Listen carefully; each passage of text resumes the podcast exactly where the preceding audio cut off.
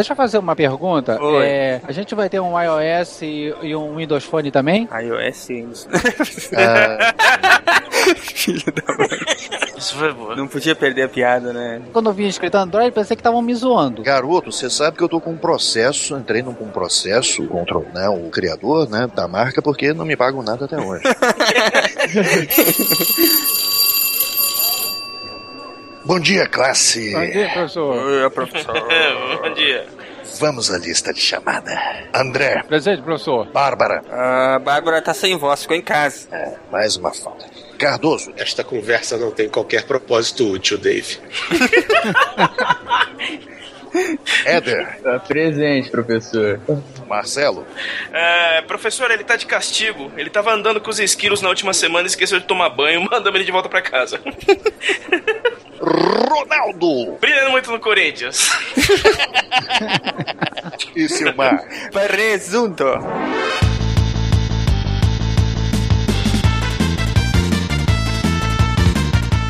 Olá pessoal, aqui é Silmar de Chapecó, Santa Catarina e Arthur C. Clarke me provou que o diabo existe.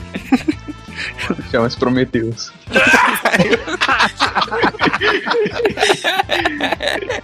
Alguém tinha que se manifestar com essa coisa aí.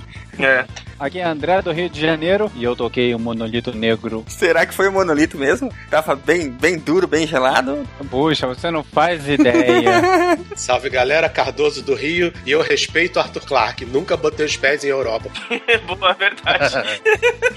Nem colocará tão cedo. Né? Aqui é Harold Speaker, diretamente de Curitiba, estado do Paraná. Bem-vindo, Harold, o Android. Eu aprendi com o filme Alien que androides não são confiáveis. Isso é o que dizem, né? De Franca, São Paulo, aqui é Eder Santana e esse podcast é desnecessário, Dave. Aqui é o Ronaldo de São Paulo e Raul, pela última vez, abra a porcaria da conexão do podcast. Como eu já disse, esse podcast é desnecessário, Dave. Vocês estão ouvindo o SciCast, o podcast sobre ciência mais divertido da internet brasileira.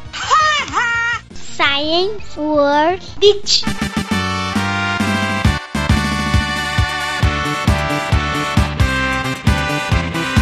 Muito bem, ouvintes do SciCast, bem-vindos à sessão de recadinhos. Aqui é a diretoria do SciCast, a diretoria da escola maluca do SciCast. Estrela, me ajuda aqui, como é que esse povo faz para entrar em contato com a gente? Então, eles podem entrar em contato com a gente pelo Facebook, pelo Twitter, pelo Plus. O Facebook é facebook.com.br Podcast.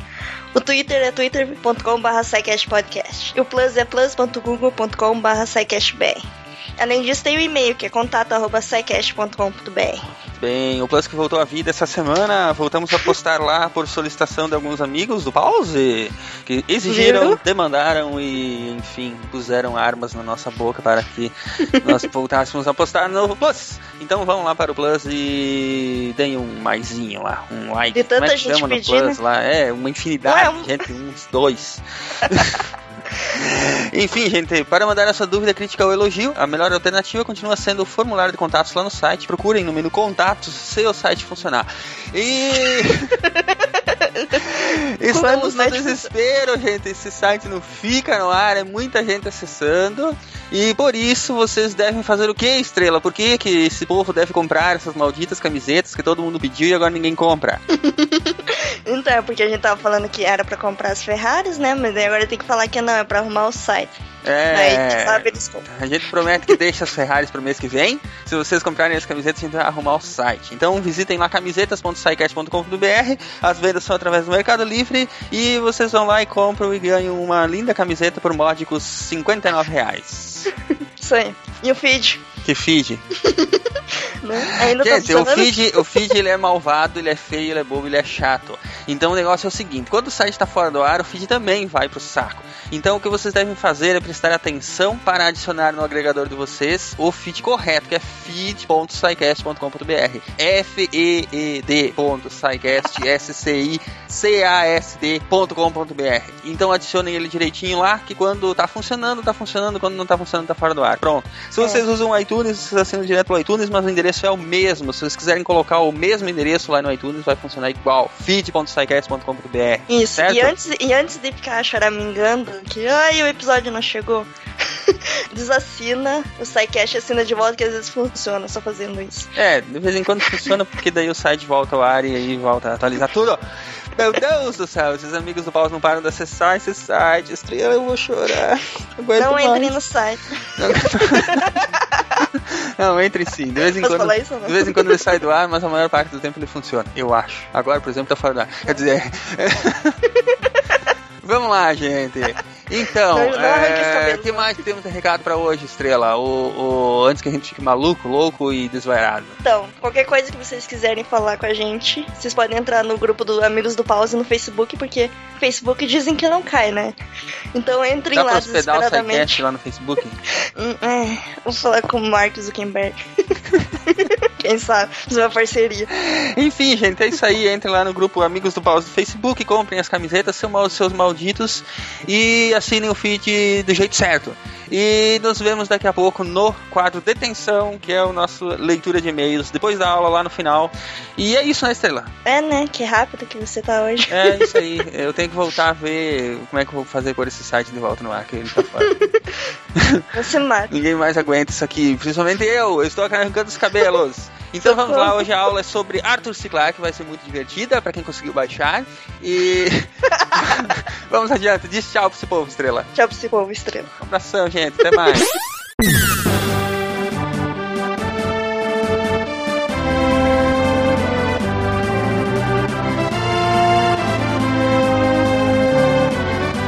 Vamos à nossa perguntinha da semana. Vocês acham que o fim da humanidade em O Fim da Infância seria um bom fim pra humanidade? Já foi tarde. Lembrando que, spoilers, né? O que acontece no, no fim da infância é que a humanidade aparentemente evolui para algo maior e cessam de existir os humanos comuns na Terra e acaba-se tudo. É, ou foram absor ou foram extintos ou foram absorvidos por outros, né, cara? Mas isso aconteceu com todos os hominídeos. Foi tudo pro saco. Mas pelo que me parece, no fim da infância, o que o Clark propõe ali é que é, aqueles poucos humanos, por assim dizer, que tinham a capacidade, eles evoluíram para uma forma de existência Transcorpórea. Exa- exatamente, e que não eram só humanos, né? Que tinham é, essa capacidade de evoluir para essa os que forma não de tinham, não tinham essa evolução, eles enlouqueceram e acabou, o pessoal acabou se matando. E os que sobraram, quer dizer, não foi ninguém, porque o planeta depois explodiu, né? e aí só, só sobrou um. E esse foi o que ficou na. No planeta dos Senhores Supremos. Não, ele não foi no planeta dos Senhores Supremos, ele voltou pra Terra. Aí ele, ele voltou. Ele voltou? Ele voltou e ficou relatando pros, pros Senhores Supremos o que que acontecia. Ah, sim. Uhum. Tem uma das últimas fases assim: eu, eu não invejo vocês porque eu estou vendo o fim da minha raça. Mas o fim da infância, ele é uma. É o interessante que ele é um dos livros que tem mais piadinhas no estilo Clark. Tem uma lá que eles falam que os senhores supremos eles não admitiam discriminação e racismo de, qualquer, de, de forma alguma. Inclusive, eles atacaram a África do Sul, que a África do Sul se, se recusava a aceitar o fim do racismo. E aí o, eles deixaram a cidade, a cidade do Cabo e Joanesburgo sem luz durante três dias, no escuro, eclipsada. E, e ao final do terceiro dia, os direitos civis foram restituídos à minoria branca. Não, o inter- o interessante é que o, o último homem que fica no planeta é negro. Sim, vários personagens do Clark são negros. Sim, não, mas o, o último, o derradeiro, é negro. O último mesmo, não é só O o. último humano da, da O existência, último né? humano, o último humano é negro. Só pra alguém falar thanks, Obama. O pior é que o começo do, do, do fim da infância é absolutamente idêntico ao começo de Independence Day. E o Clark comenta num dos livros dele que, ele, infelizmente, as novas gerações iam chamar ele de plagiador por ter copiado o filme.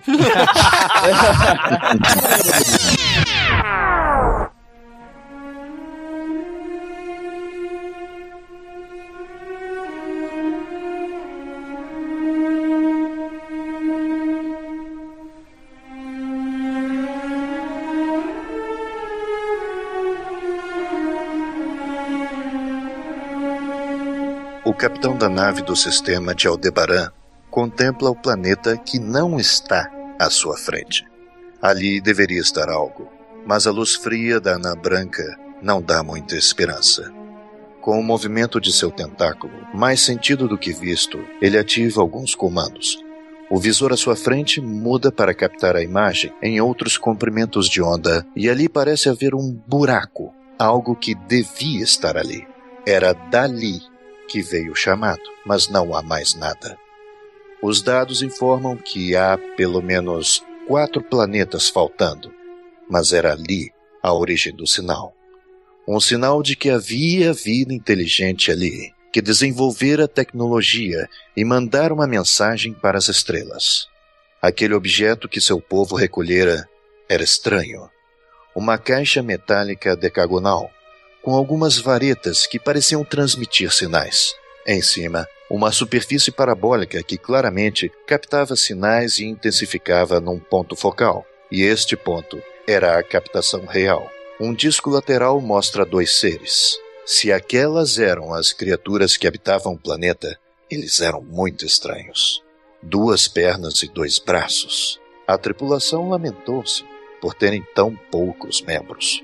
Isso aliado a uma antiga emanação eletromagnética enviada, segundo os cientistas estimaram, há 5 bilhões de anos. Mas a luz tem suas artimanhas, e as viagens da tripulação parecem ter ocorrido em muito menos tempo. O capitão ouve de novo a mensagem. Um dos trechos, a bem da verdade. Ele não compreende uma única palavra, e aquilo, embora soasse ruído para seus compatriotas, causava tristeza ao capitão, por não conhecer aqueles que compuseram a mágica tecnologia, apesar de ridiculamente inferior. O capitão coloca de novo a gravação para tocar.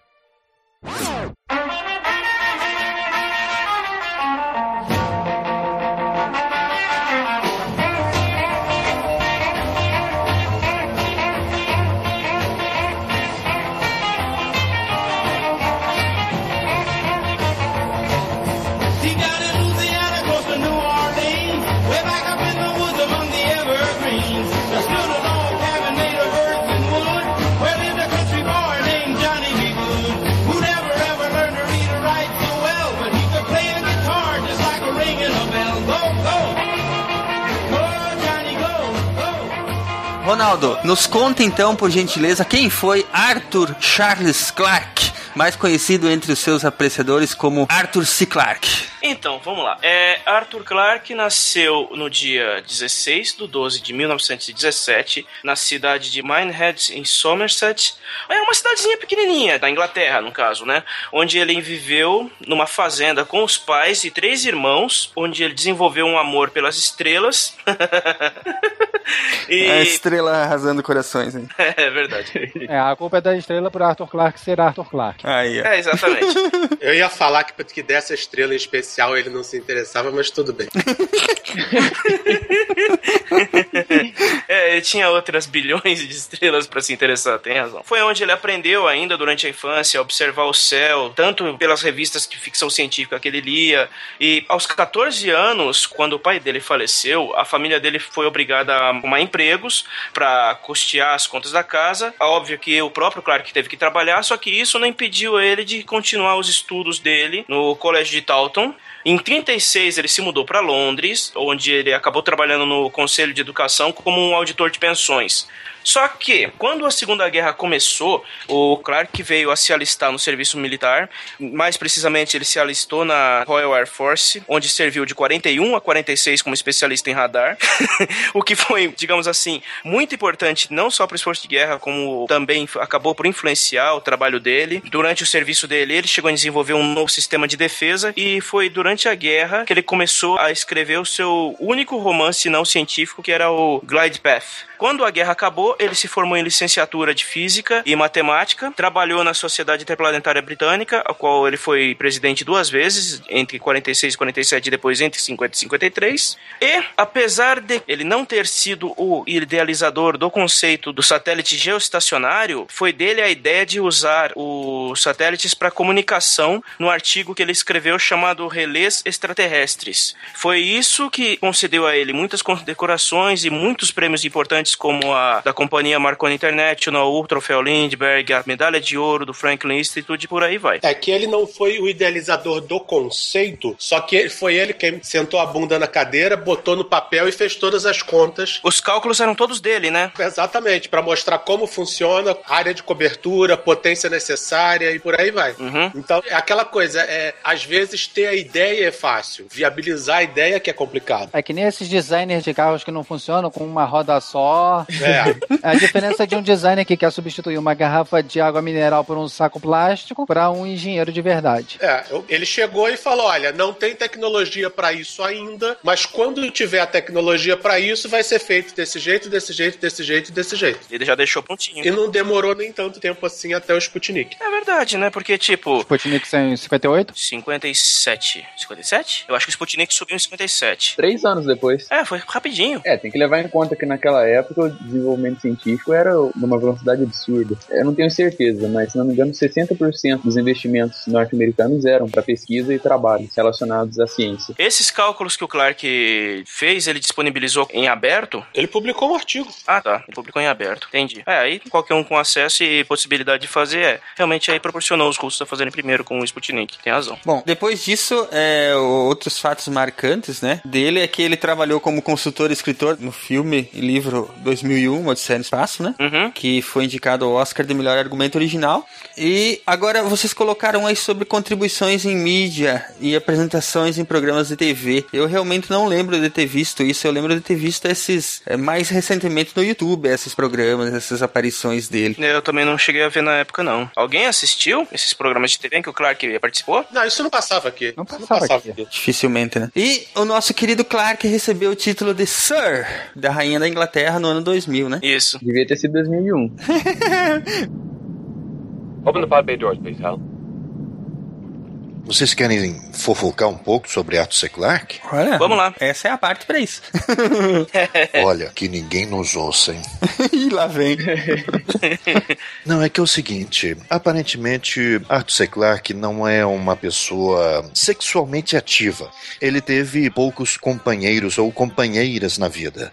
Parece que ele se casou apenas uma vez e se divorciou em seis meses, só para vocês terem uma ideia. Realmente não ia dar certo. É, só que depois ele se mudou para o Sri Lanka. Isso. Lá em 56. Pois bem, lá no Sri Lanka parece que eles são um pouco mais eh, abertos a- aos gays, aos, aos bissexuais e por aí vai. Então lá ele pôde ter como companheiro um sujeito que agora me escapa o nome. Infelizmente, eh, não interessa até mesmo para nossa discussão, de maneira alguma. Mas o que foi importante nesse tempo todo é que acho que em 98 o príncipe Charles, visitando o Sri Lanka, estava incumbido de levar o título honorário de Sir para Arthur C. Clarke em pessoa. E nessa época, e por isso que eu estou colocando esse assunto agora aqui, e nessa época estourou um escândalo que o Sunday, que é um jornal de ilibada reputação, né? Todos nós sabemos disso. Ele, o Sunday tinha sugerido que o, o Clark teve experiências pedófilas no Sri Lanka. Meu Deus. Nossa, Meu cara. Deus do céu! E aí, por conta disso, o escândalo tinha estourado na cara dele nessa época. Ele disse que não, era melhor não me dar título nenhum por enquanto, até que essa situação se esclareça. Olha só. As autoridades depois questionaram o Sunday, né, sobre a fonte de tais informações, né, e o Sunday não comprovou nada, absolutamente nada sobre o assunto.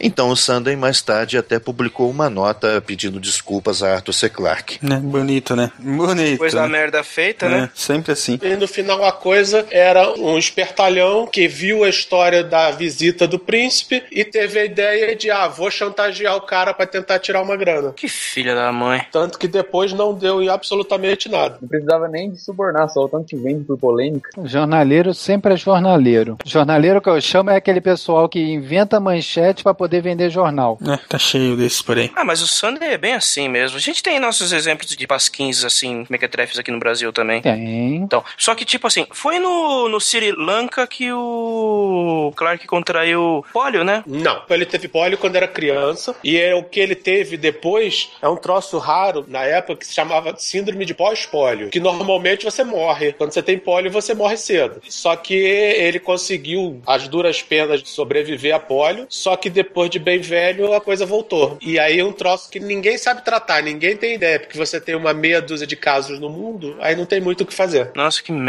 cara. Bom, o fato dele ter contraído polio numa época que a vacinação já não era tão. Não era, não existia. Não existe. Foi antes da vacina, né? Sim. Bom, o fato dele não ter acabado um pulmão de aço já foi muita sorte. Na época que o Clark era pequeno, se duvidar, não tinha nem penicilina. Então, depois de todos esses anos que ele viveu no Sri Lanka, ele sofreu essas complicações já depois bem velho, em decorrência da polio que ele tinha contraído quando criança, até que ele veio falecer no dia 25 de março de 2008. Tivemos essa perda, então, aí, praticamente irreparável da nossa Santíssima Trindade, né?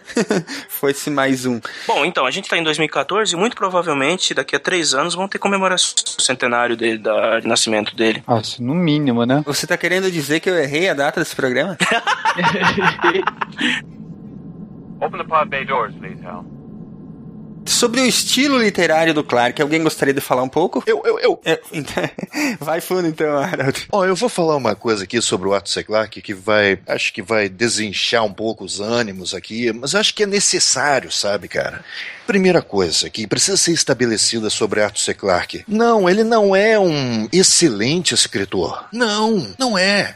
Ele é comparado a William Shakespeare? Claro que não. Mas dentro do gênero da ficção científica, ele trouxe coisas muito bacanas, muito legais. Eu acho que isso é importante falar para as pessoas, sabe? Porque uma coisa que não leva a lugar nenhum é ser fanático por alguém, né? Arthur C. Clarke escreveu. Escreveu bem, mas não escreveu divinamente. Isso é importante ser dito. Aliás, eh, salvo eu estar falando muita bobagem, acho que não tem nenhum escritor de ficção científica que seja um, sabe, um cara absurdamente escreva, que nem tu falou, de forma divina. É bom. Talvez com o tempo essas ideias mudem. Talvez daqui a dois séculos eh, olhem para trás e digam: Nossa, Júlio Verne era um cara batuta. Nossa senhora, que literatura fantástica ele escrevia. Olha só que imaginação. Olha só que estilo literário ele tinha. De repente, daqui a dois séculos as coisas mudam, entende? Mas eu vou discordar de vocês. Vocês estão abordando a coisa de maneira errada. A comparar Arthur Clarke com Shakespeare, mas são dois estilos literários totalmente diferentes. Muito obrigado. Não, não, não, não. Eu não estou comparando os estilos. Eu estou comparando a eternidade dos seus trabalhos. Eu sei, deixa eu só. Você vai entender o que eu vou falar. Quando eu digo assim, por exemplo, quando o tipo de obra literária de Shakespeare, que é mais um estilo tipo poemas e sonetos, são textos que falam muito mais com o coração, com o sentimento, né? Até as próprias peças, né? O meu Julieta, Henri, é uma carga tão emocional que fica difícil você comparar com algo que é mais técnico. Ficção científica ah, envolve muito aspecto técnico. Ele tem uma base de ciência e que pede para ser um pouco mais racional. Então, em termos de estilo, o tipo de literatura pede dois tipos de pensamentos diferentes. É como você cria uma escultura com toda a devoção toda a paixão que você tem por fazer uma escultura, do que um busto de uma pessoa, de um Júlio César ou Augusto. Eu acho até que é é mais importante que isso aí, André. Não que a mesma pessoa não possa apreciar Shakespeare e Arthur Clarke, entendeu? Pode Não, apreciar não, os não, dois não tipos de literatura. Mas eu acho que os, os, os, os tipos de leitor das obras do Shakespeare e das obras do Clarke são leitores muito diferentes entre si. Eu acho que são estilos completamente diferentes. Eu não sei como alguém pode dizer se Picasso é melhor do que Matisse. Ou comparar, por exemplo, simples assim, Bob Dylan com Johnny Cash. tá aí uma boa comparação, é. Você pode estar dentro da, mesma, dentro da mesma área artística e você ter um nicho completamente diferente, um estilo completamente diferente. Se for colocar assim para definir valor, isso é estranho, não criar uma escala absoluta de mérito literário. Fica um pouco de- desproporcional porque, guardadas as medidas, você está comparando um gênio com outro gênio. Sem contar aquele preconceito clássico de que ficção científica é literatura de segunda linha, né? Ou se formos traduzir de outra forma, tentar definir como Star Trek é melhor do que Star Wars ou vice-versa. Ah, mas isso é mesmo, né? Ou quando, quando você vê que são dois tipos de narrativas diferentes. Um se passa no futuro, outro se passa no, no passado. É, mas um é sobre ciência e o outro é uma, é uma, uma fantasia. Uma aventura. E esse argumento, inclusive, foi muito usado contra o Júlio Verne, porque ele fazia uma literatura menor, fazia uma literatura para adolescentes, publicava muito e publicava em periódico, publicava em jornal. Por isso, inclusive, que nunca deixaram ele entrar na Academia Francesa de Letras. Ele não era digno de entrar no mesmo prédio daqueles luminares. Mas está para sempre no nosso coração, malditos!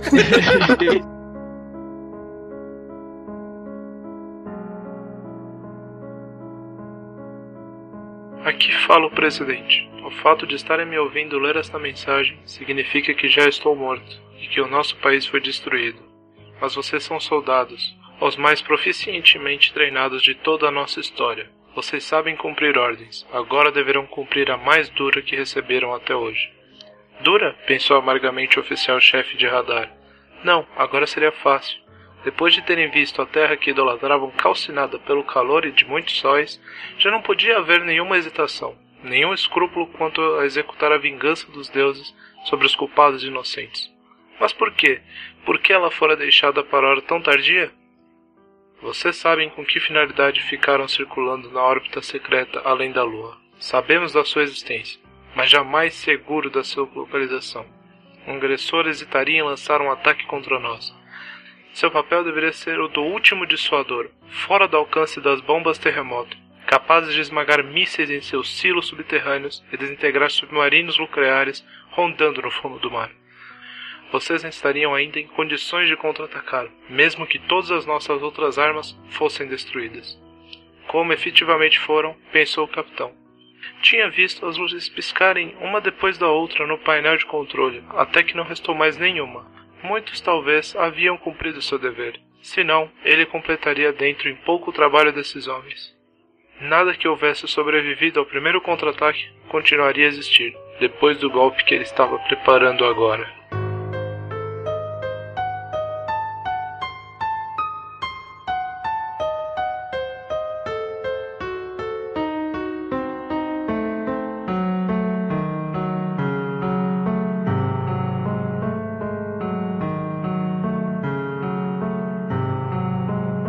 Quanto, digamos assim, a durabilidade do texto, eu acredito que pelo tanto de tempo que muitas das obras do Clark ainda são admiradas até hoje, eu acredito que a eternidade dos textos dele já tá, pelo menos o primeiro século tá garantido. E durabilidade não, não significa qualidade, a Bíblia tá aí até hoje. Uma coisa que a gente precisa pensar quando você vai classificar ou, ou, verificar a qualidade de uma obra é no que ela é boa. Porque você tem várias coisas que você pode ver se é boa. Você pode ver se o cara escreve bem, como é que é a linguagem dele e qual é o conteúdo que ele carrega. Isso você não consegue mensurar e você não consegue entrar em colisão com um estilo literário diferente. Você consegue comparar conteúdo de Shakespeare com conteúdo de Arthur Clarke, que são coisas completamente distintas, que falam sobre coisas completamente distintas. Eles foram escritos com interesse totalmente diferente. Com culturas diferentes. Isso a gente se lembra da preleção do professor Keating, né, da Sociedade dos Poetas Mortos, que você não tem como mensurar certas coisas. Quando ele fala que a poesia, por exemplo, não pode ser mensurada com um gráfico, ela tem que ser sentida. Isso acho que vale para qualquer tipo de obra de arte. Sim, mas a, a intenção era exatamente falar sobre o esquilo. sobre o estilo, o estilo que o Clark usa para escrever, sobre sem tentar fazer muita comparação com outros autores, mas ele é mais descritivo, ele é mais direto, olha, ele é mais seco. Olha, tem uma coisa sobre o Arthur C. Clarke muito peculiar. Ele usa seus personagens como ferramentas para algo maior. Claro que ele tem interesse pelos seus personagens, mas os seus personagens, eles nitidamente estão ali na história, porque nós precisamos de um vaso para colocar nossa atenção, evidentemente. Senão a história não prossegue. Os livros deles são guiados pela história e não pelos personagens. É mais pelo status quo do que pelos personagens ele tem mais prazer em descrever o status quo, a maneira como a sociedade está vivendo na época retratada do livro, do que de fato naquele personagem. Por isso que os personagens do Arthur C. Clarke, na minha opinião, são um pouco fracos, até mesmo desinteressantes porque eles trilham isso em alguns livros. Não estou dizendo que é em toda a literatura do Arthur C. Clarke assim,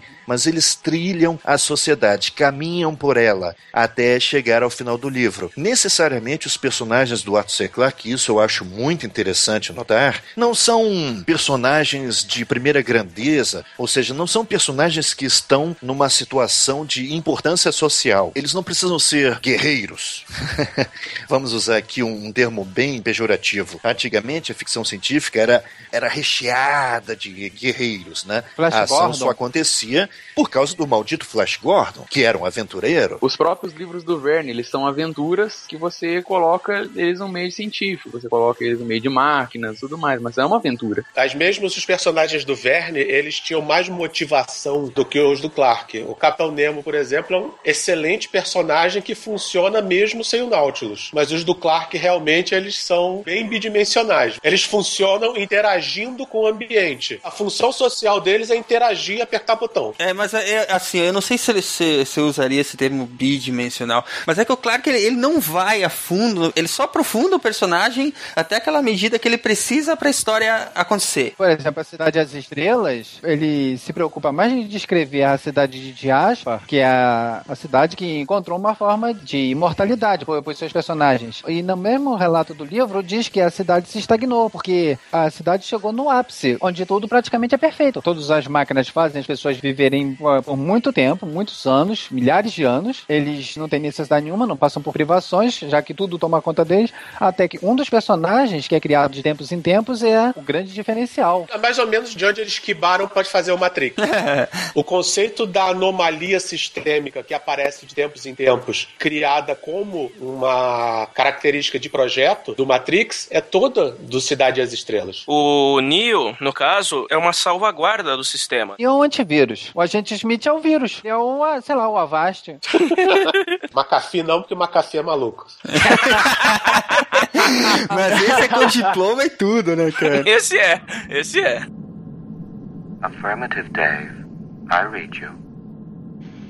Mas é verdade, o próprio Cidade e as Estrelas, que era para os personagens serem mais profundos, a cidade é muito mais interessante. E depois a outra cidade, que são, digamos, as pessoas ah, normais. Niterói. É, eu, sempre, eu sempre visualizei a segunda cidade como Niterói.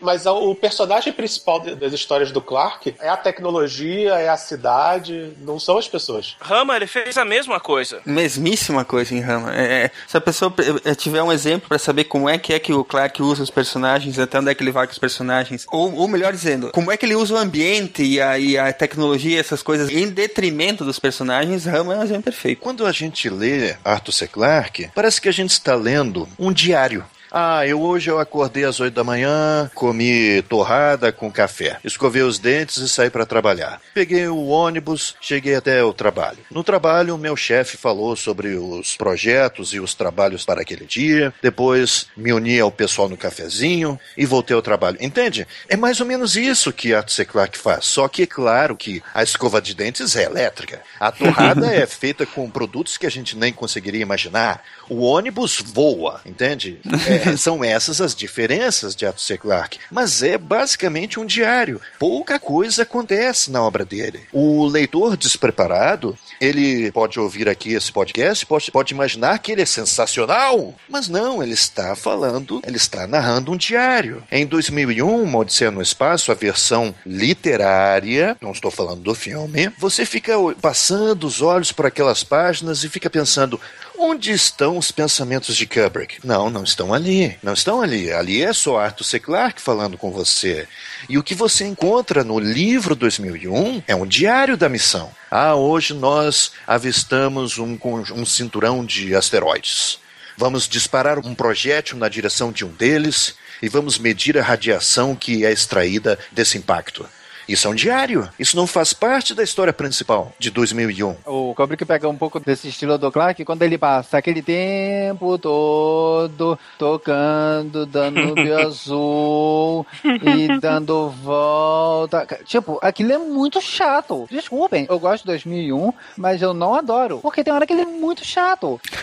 A linguagem do filme é feita pra ser assim, cara. Não é, não é que. Ah, pô, tá com pressa, vai de táxi. De fato, 2001 é um filme lento? É, é, ele realmente é lento. Ele é muito lento. Concordo contigo. Mas enquanto aquela lentidão acontece, você deixa sua mente livre. Você pode pensar sobre os signos do filme. Eu acho interessante isso em 2001. É um filme que permite que você absorva o que está acontecendo com o filme ou o que, que vai acontecer com aqueles tripulantes quando chegarem até Júpiter. Você filosofa sobre essas coisas. Quer ver um outro filme da mesma época que tem a mesma pegada? O primeiro Jornada das Estrelas. Ele te dá esse tempo para pensar exatamente como é o 2001. É, por coincidência, é o Jornada nas Estrelas mais chato do universo. É o gosto, melhor filme da franquia. 2001, o filme tem uma cena que é 3 minutos do, de uma tela preta sem som. Que na verdade é o espaço, né? Se você formos olhar, ele é que chega mais perto do que é uma viagem no espaço, que é chata. Não tem ponto de referência, não tem som, não tem nada. Isso provavelmente acontecia naquela parte em que eles deixam as pessoas se sentarem, escolherem os seus lugares e sentarem. Elas ficam conversando enquanto isso. O filme para elas não começou ainda. É uma preparação emotiva, psicológica. Aquele tempo extra de tela preta não é para ser degustado cinematicamente, entende?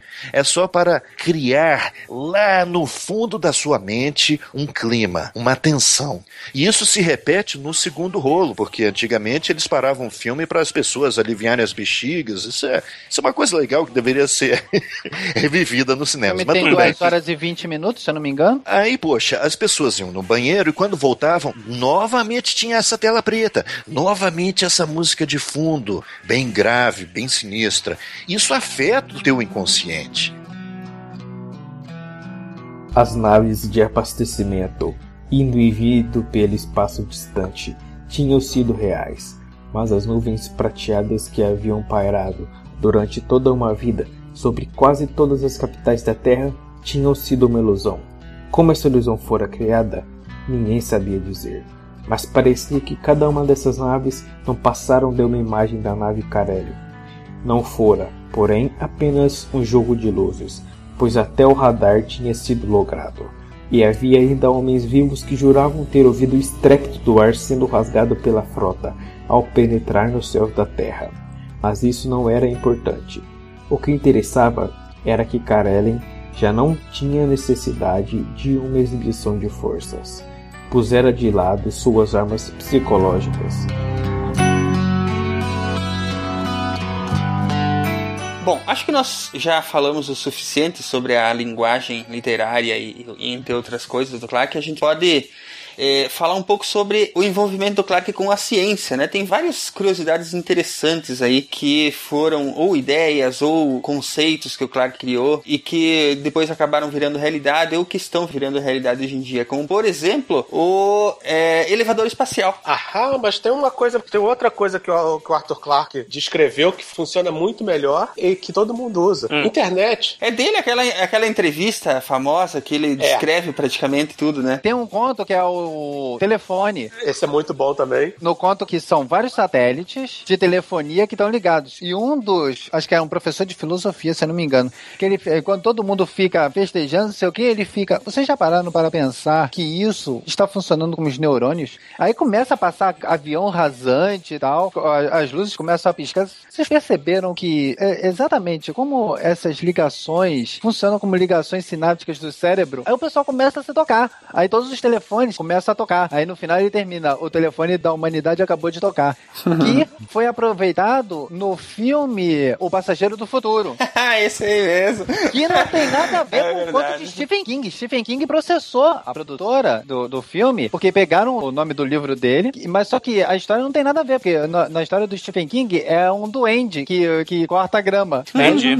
No Terra Imperial, as pessoas usam no futuro, já lá em 2200 e alguma coisa, um negócio que eles chamam de minisec, que é um equivalente, uma espécie de secretária eletrônica, assistente pessoal, do tamanho do que seria hoje um telefone, que você usa para se comunicar, para guardar informação, para acessar bancos de dados em outros lugares. E quando você lê, você vê que ele está descrevendo basicamente um smartphone. Com o Cortana ou Siri. Não, o dele funciona. Será? No Fontes, do Para- no Fontes do Paraíso, interessante porque ele não tem, ele ainda não tem smartphone, mas tem terminal em tudo quanto é canto. E você chega em qualquer canto, posso usar seu terminal e você acessa uma rede mundial e aí você tem concursos de busca de informação, tipo qual a, a precipitação na capital do menor país do mundo no dia que o time tal fez o segundo recorde de home run nos Estados Unidos. E aí eles fazem concurso pra ver quem, quem acha essas informações mais cedo. Se foi no dia de finado, estava chovendo. É. e ele colocou até, ele criou até um negócio que as pessoas colocam filtros em que o computador fica buscando por notícias e informações relativas àquelas palavras, e em geral todo mundo colocava o próprio nome primeiro. Ou seja, o Arthur Clarke inventou o Ego Search. Nossa, cara, é verdade. Open the pod bay doors, Hal. I'm sorry, Dave. I'm afraid I can't do that. Mas e, e o elevador orbital, hein? Não foi ideia dele, né? Ele descreve no livro que a ideia original é do Konstantin Tsiolkovsky, um cientista, um cientista russo. E a ideia é algo tão absurdamente simples que, que dá raiva. Que é você, ao invés de usar um foguete, você constrói uma ponte para o espaço. Que ele não é um elevador, ele é uma ponte. É só, só uma questão de perspectiva. Deita no chão que ela vira, que ela vira uma ponte. Se você subir, subir 100 quilômetros, você ainda tá com 98, 99% da gravidade da Terra, da atração gravitacional do chão. Se você subir 100 quilômetros em linha reta e soltar, você cai feito uma pedra. Um satélite nessa altitude não cai porque ele tá com uma velocidade horizontal muito grande. Ou seja, ele tá caindo, mas como ele tá se movendo, se movendo muito rápido, quando ele chega no chão não tem mais chão porque a Terra é curva. Só que a 36.500 quilômetros de altitude, na órbita de Clark, um satélite se move exatamente é, em 24 horas. Ou seja, ele tá parado. Então, se você chegar naquela altitude, no elevador orbital, você tá em órbita. Parado usando a Terra como referencial inercial. Exato. É aquela brincadeira de você tá com um de você tá girando um balde preso numa corda com água. Você tá girando, você tem toda a força centrífuga te jogando para fora, a corda te segurando. O elevador orbital é exatamente isso. Só que a Terra tá girando e o corpo do elevador tá segurando aquela carga naquela altitude. No texto original, existia a descrição de que materiais poderiam ser usados para a confecção do elevador? Diamante. Diamante. Na verdade, é um microfilamento de carbono, como eles chamam. Seria, exigiria, portanto, a criação de uma nanotecnologia para se confeccionar a torre, né? É, ele inventou um nanotubo de diamante. Já existia na época as buckyballs, né? E fora que com essa tecnologia, que já seria espetacular só para criar o elevador, é claro que depois tudo ficaria muito mais barato de ser lançado até o espaço. Essa é a ideia motriz por trás do elevador. Sim, é, sairia basicamente de graça, porque a energia, você usa energia solar ou, ou energia nuclear para mover as baterias para subir. Na volta você usa os motores elétricos como geradores e, e funcionando como freio. Na descida ele só usa como freio, né? Porque é grava... Chega a centavos o custo para colocar um quilo em órbita, comparado com hoje que sai mais de 10 mil dólares. What's the problem? I think you know what the problem is just as well as I do. What are you talking about, Hal? This mission is too important for me to allow you to jeopardize it. E as três leis de Clark? Quais são as três leis de Clark? Ele que falou, ah, essas são as minhas três leis, escrevam em pedra. Ou são citações que ele falou em algum momento e depois alguém falou, essas aqui são as três leis dele. Não, ele mesmo colocou. Bom, vou ler aqui e a gente vai comentando. Primeira, quando um cientista distinto e experiente diz que algo é possível, é quase certeza que tem razão. Quando ele diz que algo é impossível, ele está muito provavelmente errado. É, essa é bem autoexplicativa, na verdade, né? Independente de quanto tempo passe, ele não pode se afirmar com todas as letras que alguma coisa é. Não, isto é impossível de, de ser realizado, a menos que ela viole todo, praticamente todas as leis da física, né? Se ele disser assim, é impossível violar a segunda lei da termodinâmica. É, essa é impossível. essa não tem como.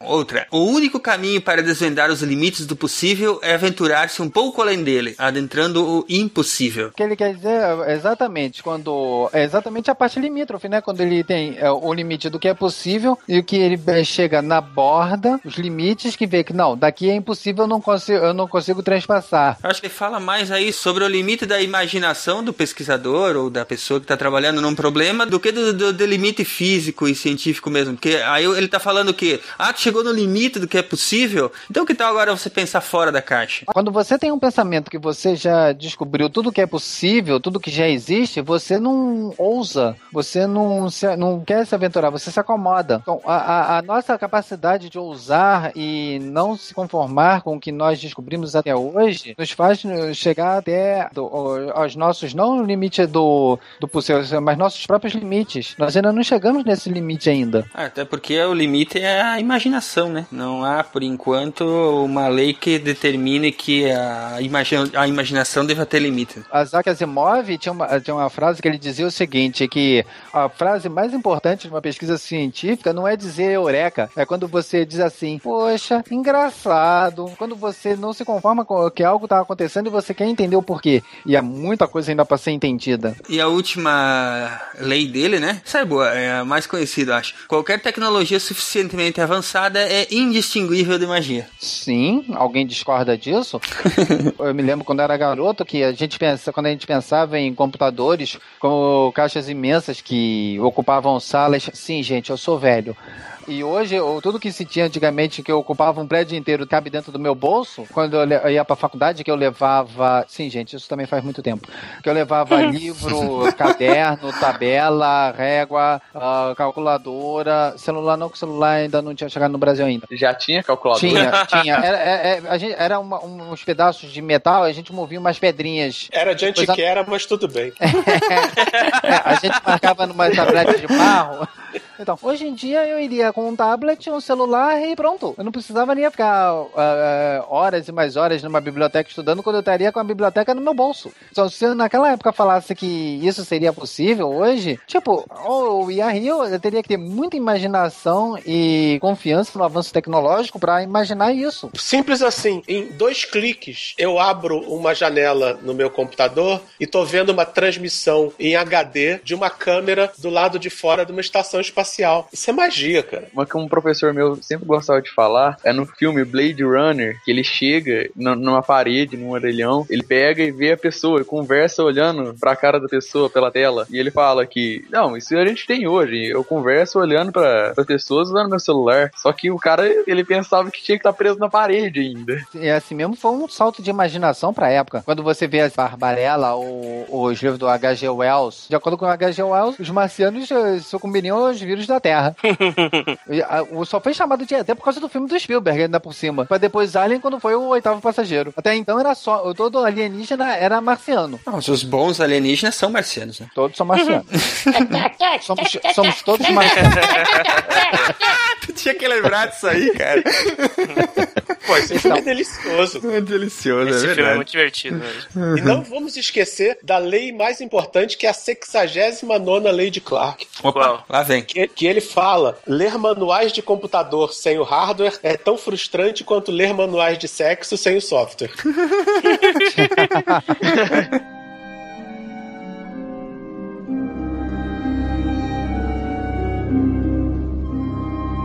Sig reclinou-se com cuidado no solo fofo e acolhedor, imaginando se a friagem não invadiria a parte superior de seu traje no mesmo instante. Não houve sinal disso, porém, e ele relaxou. Provavelmente estaria seguro por alguns minutos, e não lhe faltariam sinais antes de que a lua tentasse congelar o seu torso. Levantou as pernas e flexionou os dedos. Pelo menos podia senti-los, e eles obedeciam às suas ordens. E agora? O pessoal da imprensa no carro de observação devia achar que ele estava louco, ou realizando algum obscuro ritual religioso, oferecendo às estrelas as solas de seus pés. Gostaria de saber o que eles estavam dizendo às suas enormes audiências. Já se sentiu um pouco mais confortável. Sua circulação sanguínea estava vencendo a batalha contra a perda de calor, agora que seus pés não estavam mais em contato com o solo. Mas Seria sua imaginação ou sentir a mesma uma leve friagem na base de sua coluna? Súbito, foi tomado por outro pensamento inquietante. Estou aquecendo meus pés contra o céu noturno, o próprio universo. Qualquer colegial sabe que a sua temperatura é 3 graus acima do zero absoluto. Comparado a isso, o recólito lunar é mais quente que água em ebulição. Nesse caso, estou fazendo a coisa certa? Meus pés com certeza não parecem estar perdendo a batalha contra esse quadro cósmico de calor.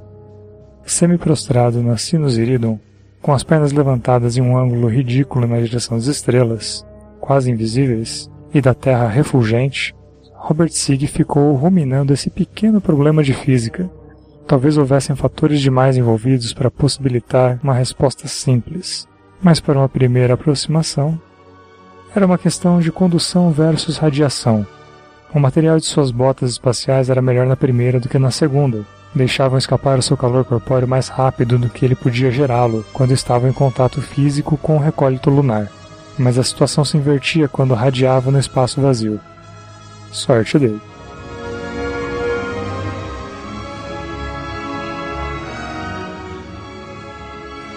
Sobre 2001, então. Publicado em 68 o livro, que também virou filme, né? O filme veio antes, os dois foram feitos meio um, um junto com o outro. É que o primeiro aí tinha um conto que era Sentinela, mas era, era bem mais raso o. E graças ao grande Lorde Satã, ele alterou o objeto, porque imagina a porrinhação se ele tivesse mantido o objeto alienígena como uma pirâmide. Ixi. Nossa, o, o Tso Carlos ia dizer, ia confirmar, tá vendo? O Tso Clark falou, então é porque é.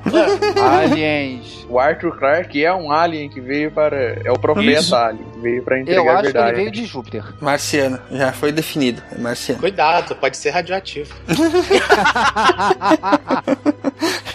Eu acho que a obra toda, 2001, né, seria um espaço muito curto pra gente falar sobre toda ela, porque eh, depois do, do filme e livro vieram também as continuações, né, que foram escritas pelo Clark mesmo, 2010, 2061 e, te- e 3001, né? Uhum. São as continuações dessa saga toda. Eu declaro para os devidos fins que o HAL 9000 é o meu robô psicopata favorito. Esse comentário foi desnecessário. De... 2010 e 2061 tratam basicamente de Europa, uma lua de Júpiter. Para quem leu o livro 2001, o leitor sabe que a ação ocorre principalmente em Saturno, nas luas de Saturno. Mas aí o que, que o Arthur C. Clarke fez? Ele não se importa muito com continuidade. Ele continuou a partir do filme de Kubrick. Então, ao invés de estarmos ali viajando pelo sistema saturniano, estamos no sistema jupiteriano. E como eu falei, 2010 e 2061 giram em torno da Lua de Europa. Um mistério muito interessante aconte- acontece ali.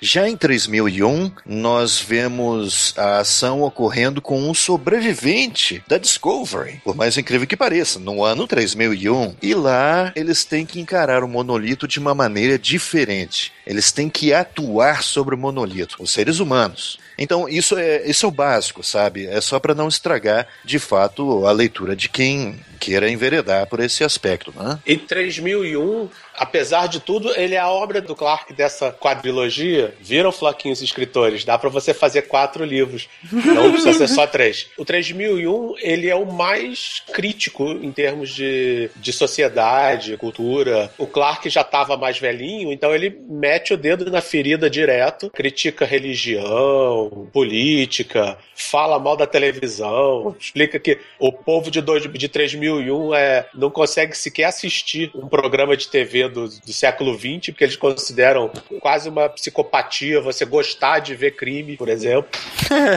você gostar de ver, ver crime, ver violência, indica que tem alguma coisa errada contigo.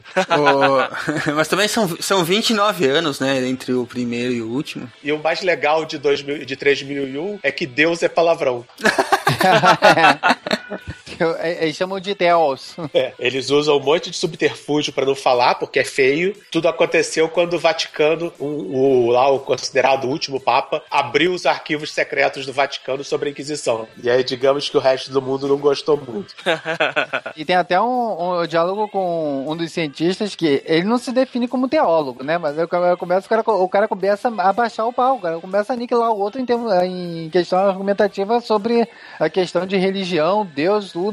Que ele nem entra, aí ele não começa a entrar em detalhes. Ele, já, ele só pega o final, o, o- início da discussão e corta. Eu acho que ele diz assim, não, é melhor também não ficar mexendo muito, não.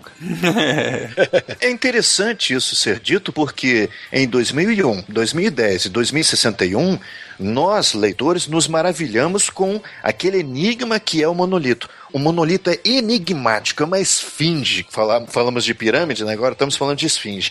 Não dá para se entender o monolito. Para todos os efeitos, é quase um deus. Mas em 3001, e por isso que eu estou falando disso, porque vocês também colocaram, em 3001 nós assistimos à morte de um deus. É. Isso é interessante. Mas no 2001 ele já fala que o monolito é uma ferramenta. Mas mesmo assim, ainda há um ar de mistério. Quando você não sabe decifrar algo, ele ainda pode conter o divino, entende? É, ele é altamente interpretativo. Ele te deixa interpretar o que é o. Ele não diz realmente o que é o monolito em 2001. Ele te deixa. Ele te dá a pista, te dá a ideia, mas ele não diz exatamente o, o que que é. Mas o, o legal no 3001 é quando eles acham o AMT-0, que seria o monolito, da, o monolito da Terra. E que eles acham numa escavação um monolito na África e em volta dele um monte de oferendas. E ele fala, ele foi descobrimos o primeiro dos milhares de deuses da humanidade. Voltando no filme, uma das, das poucas cenas, quando o monolito aparece lá pro proto-homem, né? Que seria o, o ance- o ancestral humano, não chega a ser nem Homo sapiens, eles, eles ficam lá alisando o monolito, né? De uma forma meio fálica, por sinal. Aí começa, a ver, começa a veneração ali. Onde tá submite comentário. I don't know what you're talking about, Hal. I know that you and Frank were planning to disconnect me. And I'm afraid that's something I cannot allow to happen. Indo adiante, vamos falar sobre o meu livro preferido do Clark. Ninguém mais gosta dele, mas eu gosto. O Fim da Infância. Todo mundo gosta do Fim da Infância. Achei que era o único, que eu era o único que gostava dele. Nesse livro, publicado em 53, vejam só, ele começa com uma. Que nem o, o Cardoso comentou antes, né? Ele é o Independence Day.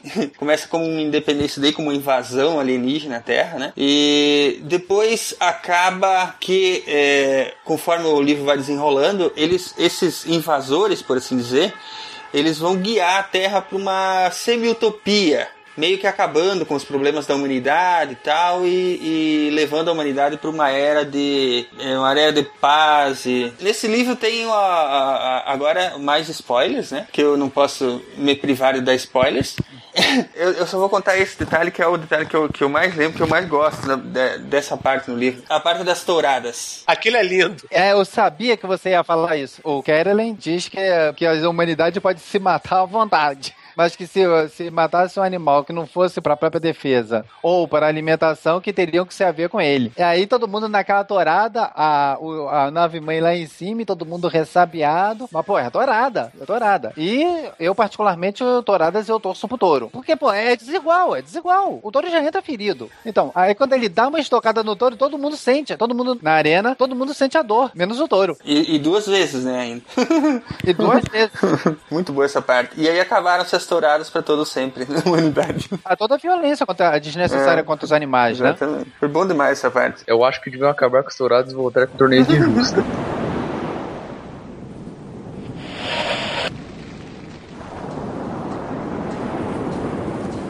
Um rádio transmitia música de dança dos alojamentos, e inconscientemente, os pés de Reynolds começaram a marcar o ritmo. Tinha chegado quase à estrada estreita que beirava a areia, quando uma premonição, um movimento apenas vislumbrado, o fez parar. Intrigado, olhou da terra para o mar e de novo para a terra. Decorreu algum tempo antes que ele tivesse a ideia de olhar para o céu. Só então Reynolds Hoffman soube da mesma forma que Conrad Schneider e no mesmo momento que tinha perdido a corrida. E soube que a tinha perdido não por uma questão de semanas ou meses, conforme temera, e sim de milênios. As sombras enormes e silenciosas que cruzavam as estrelas, quilômetros e quilômetros acima de sua cabeça, estavam tão além de sua pequena Columbus quanto esta das canoas de troncos do homem paleolítico. Por um momento, que lhe pareceu eterno, Reynolds ficou a ver, como todo o resto do mundo, as grandes naves descerem, cheias de majestade, até que por fim seus ouvidos distinguiram o débil grito provocado por sua passagem através do ar rarefeito da estratosfera. Não teve pena de ver o trabalho de uma vida ir por água abaixo. Esforçara-se para levar o homem às estrelas, e no momento em que ia consegui-lo, as estrelas, os indiferentes astros, tinham vindo até ele. Naquele momento a história continha a respiração e o presente se separava do passado, como um iceberg se solta da falésia mãe gelada e sai navegando pelo mar, orgulhoso e solitário. Tudo quanto as épocas passadas haviam conseguido, nada mais era agora. Um pensamento apenas ecoava no cérebro de Reynolds. A raça humana já não estava só. Naquele momento a história continha a respiração, e o presente se separava do passado como um iceberg se solta da falésia mãe gelada e sai navegando pelo mar, orgulhoso e solitário. Tudo quanto as épocas passadas haviam conseguido, nada mais era agora. Um pensamento apenas ecoava no cérebro de Reynolds. A raça humana já não estava só.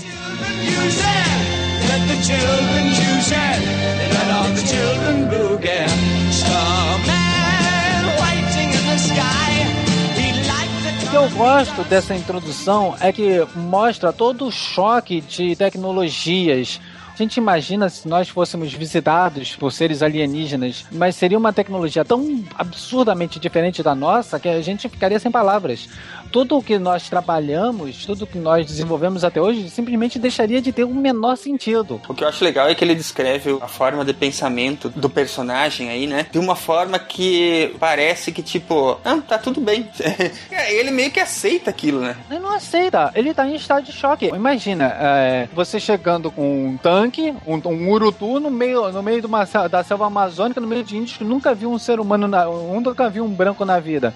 É um choque tão absurdo, o cara com uma, uma flecha, um arco lá ridículo, o cara com um canhão de 105mm apontado para ele. A pessoa fica literalmente num estado de choque e absurdo. Não, mas aí como, mas como o índio não conhece essa tecnologia, ele não vai ver nada. que falácia. Where the hell did you get that idea, Hal? Dave, although you took very thorough precautions in the pod against my hearing you, I could see your lips move. Então vamos adiante, vamos falar sobre a série Rama, que foi publicado em 73, primeiro livro, Encontro com Rama, Rendezvous with Rama, né? E Isso. depois teve 89, 91 e 93, Rama 2, Jardim de Rama e Rama Revelado. A história de um objeto cilíndrico vindo em direção à Terra e que ninguém sabe o que é e eles vão investigar esse objeto. Quer dizer, vindo em direção da Terra, ou assim pensavam os terráqueos, né? É, os, os, como é que é, os heliocentristas, né? Exatamente. Pensa que a Terra é o centro do universo. Vindo pra Terra, pô, nenhuma, tá passando por ali É um livro bem interessante de mistério, né? Diferentemente de outros livros do Arthur C. Clarke, como a gente falou, em que você está lendo um diário, né? aqui não. Aqui é um livro realmente de mistério, porque os seres humanos rumam em direção a algo completamente desconhecido e a maior parte da ação se passa lá dentro. Apesar que ele mantém toda, todo o estilo dele aqui é, intacto, né? Até aquilo que tu comentou antes, o leitor que vai despreparado, ele pode acabar odiando o Clark, hein? Uhum. Porque, assim, ele tem o, o, tempo dele de contar a história. É, ele não tem pressa. E a, e a, coisa se desenrola no tempo que o Clark quer que se desenrole. Se o cara vai esperando um troço que, que, que aconteça rápido, a ação e, e a, os acontecimentos se desenrolem, a pessoa pode acabar bastante decepcionada, né? É, porque o, o, esses personagens eles não têm um propósito. Eles apenas vivem, sabe? Exatamente. Vivem, pensam, reagem não é o que acontece em Encontro com Rama. Desde o início do livro, você sabe que eles têm o propósito de descobrir o que, afinal de contas, é esse imenso cilindro que está passando pelo sistema solar. Pronto, isso em si já é uma coisa diferente, nota-se, Clark. Poxa, eles têm um objetivo e vão cumpri-lo. E você, leitor, tem assegurado de que eles irão investigar isso durante todo o livro. Excelente. E as descrições deles são é claro que são fascinantes, né? porque ele está falando de uma do que se revela como uma imensa estação, uma estação que por pura e simples força centrífuga cria uma gravidade a bordo e todo um mundo, vamos dizer assim, ao avesso, né? Ao avesso, poderia ser criado, mas não existe nada dentro de Rama. É o breu absoluto, escuridão danada. Eles entram. Como que eles fazem a abordagem da nave? Eles chegam até uma das extremidades do cilindro, pousam ali com uma certa dificuldade. Sai o grupo expedicionário, conseguem achar o que parece ser uma escotilha, e de fato se revela que é, entram por ali e dão de cara com esse breu absoluto. Não tem nada. É claro que ali eles estão em gravidade zero, porque estão no exato eixo da nave. Só que aí eles reparam que, quando eles chegam nesse breu, nesse abismo, eles reparam que existem algumas escadarias levando lá para a extremidade do cilindro, para as bordas né, do cilindro. Fantástico isso, é uma descrição legal, bacana. O que será que o Arthur C. Clarke vai falar agora? Né? O que, que ele vai mostrar para nós? E durante muito tempo não mostra nada. Exatamente. Mas ele, ele faz isso intencionalmente, eu acho, porque, ao menos quando eu estava lendo, parecia que a apreensão ia tomando conta, assim, da, da história e do, do, do, do próprio leitor. Não, não aconteceu isso com Você vocês? acaba se colocando como os pesquisadores. Sim, como o sim, pessoal, sim. a toda aquela, tipo, o que que tem? Você sabe exatamente o que ele sabe. Ele vê nada, porque tá tudo escuro, e é nada. E você vai tateando junto. E isso é muito importante. É só em livros desse tipo que nós criamos empatia com os personagens de Arthur C. Clarke. Em outros livros, não. Como, por exemplo, Terra Imperial, você não sente nada pelo personagem. Você não sente empatia por ele. Nada do que ele vive e sofre é relevante para você. Mas não nesse caso. Nesse caso, você está sim, como foi dito, você está compartilhando a emoção. Isso é que às vezes falta em Arthur C. Clarke, e às vezes isso me incomoda. Mas não aqui. Vamos então voltar ao, ao, ao livro. Quando eles chegam até a extremidade, é claro que eles ganham uh, não sei quantas gravidades. Eu acho que é um pouco acima de uma anã. Um, não, é um sexto de gravidade. É um sexto de gravidade. Um sexto de gravidade. Quando eles chegam na extremidade. Ou seja, a gravidade da Lua. E é um deserto, não tem nada. É pura simplesmente terra. Só que aos poucos é claro que a situação muda.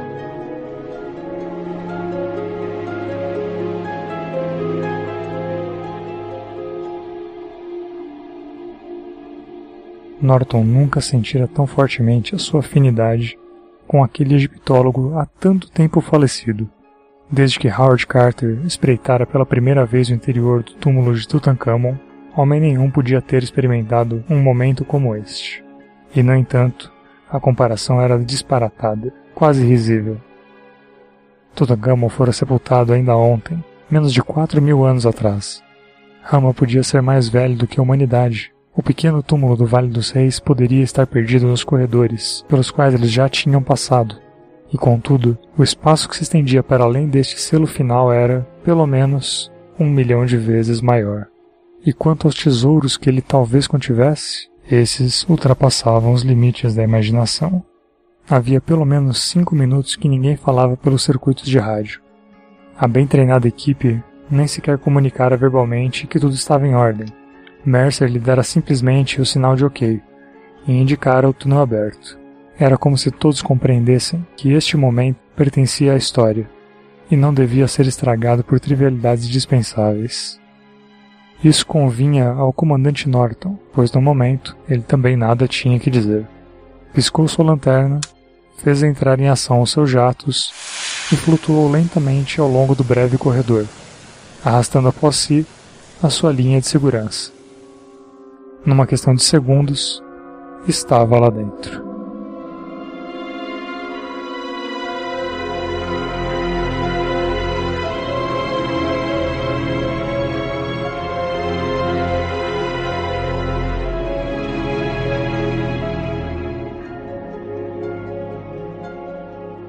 Existem autômatos a bordo.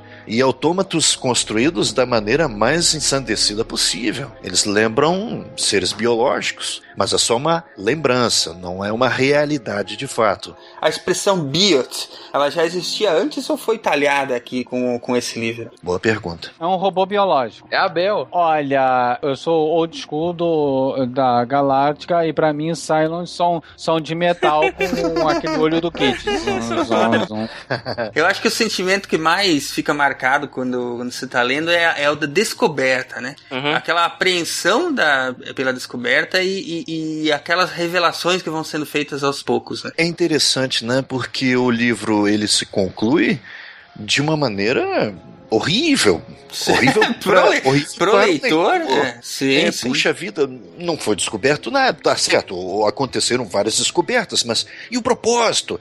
Ótimo que não tenha. Ótimo que não tenha essa revelação, né? Aquele maldito prêmio ao leitor. Exatamente. Ah, o leitor não tem que ser premiado de nada. Ele não tem que ter uma satisfação final. E é assim que acontece durante a exploração científica. Sou desse time. A, a, a leitura por si só já é o prêmio, não é?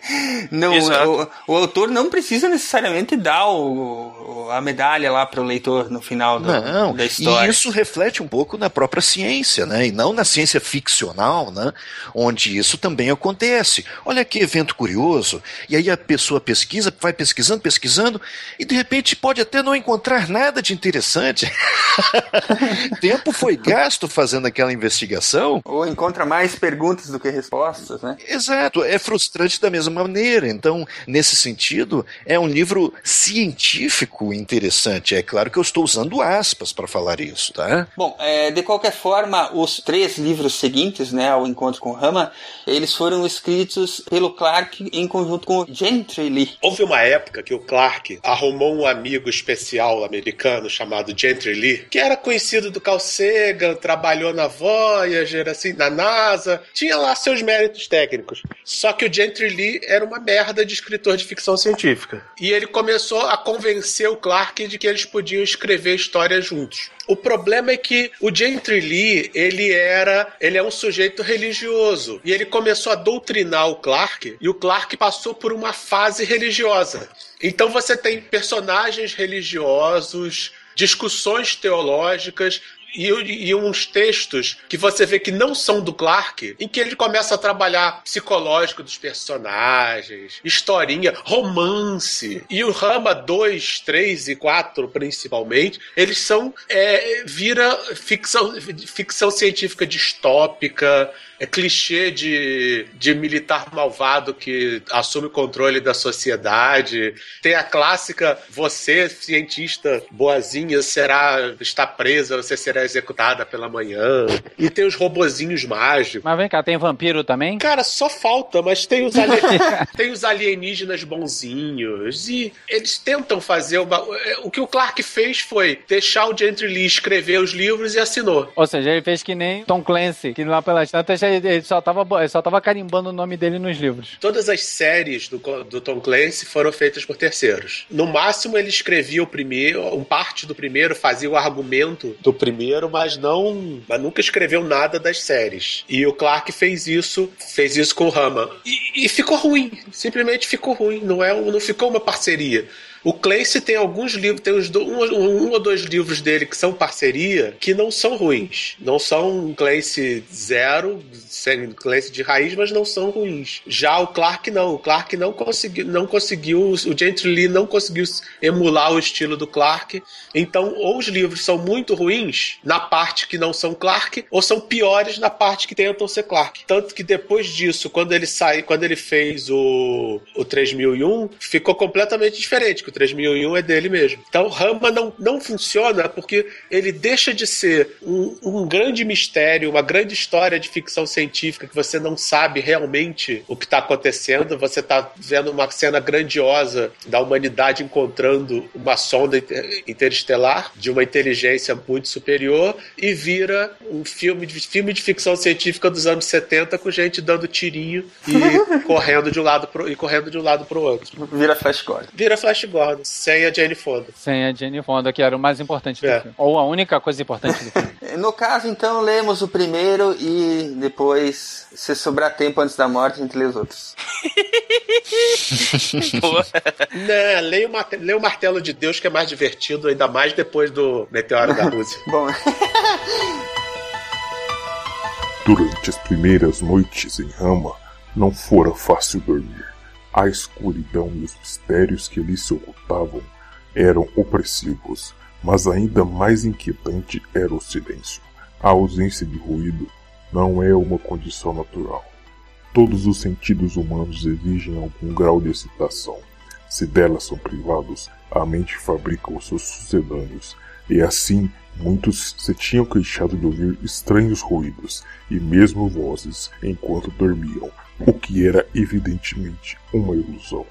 Uma vez que estavam acordados, não tinham ouvido nada. A capitã médica Ernest prescrevera uma cura muito simples e eficaz para isso. Durante as horas de sono, o acampamento era agora embalado por uma suave e discreta música de fundo.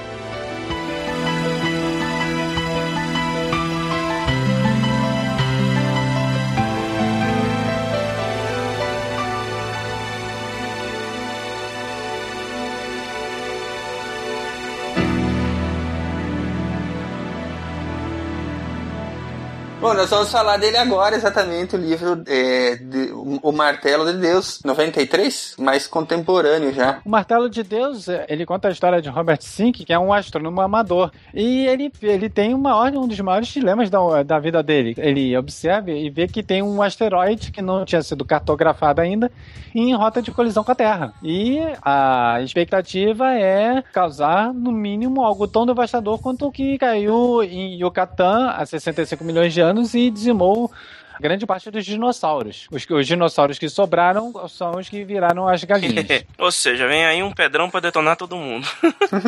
isso, isso, isso. Vem um pedrão, não há nenhum geólogo entre nós, então podemos falar algo assim nesse sentido. Vem uma, uma, uma, uma pedra motherfucker. Assim, só, só falta ter dois chifrinhos e um rabinho dizer assim: Vou detonar geral. o, o Yamada deve estar se, se contorcendo nesse programa.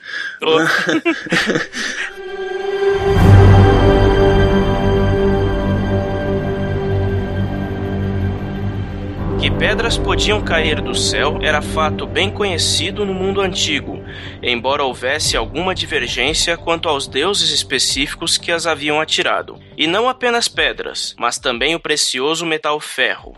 Antes da invenção da metalurgia, os meteoritos eram uma das principais fontes desse valioso elemento. Não é de admirar que se tornassem sagrados e fossem com frequência adorados. Os pensadores mais esclarecidos da Idade da Razão do século XVIII, no entanto, não se deixavam enganar por essas tolices supersticiosas. A Académie des Sciences, na França, fez circular uma resolução explicando que meteoritos tinham origem totalmente terrestre. Se parecia que alguns deles vinham do céu, é porque eram o resultado de quedas de raios, um erro perfeitamente compreensível. Assim, os curadores de museus da Europa jogaram fora as rochas inúteis que seus ignorantes predecessores haviam pacientemente colecionado. Por causa das mais deliciosas ironias na história da ciência, poucos anos após a declaração da Academia Francesa, uma grande chuva de meteoritos caiu a poucos quilômetros de Paris, na presença de testemunhas inteiramente confiáveis. Mais do que depressa,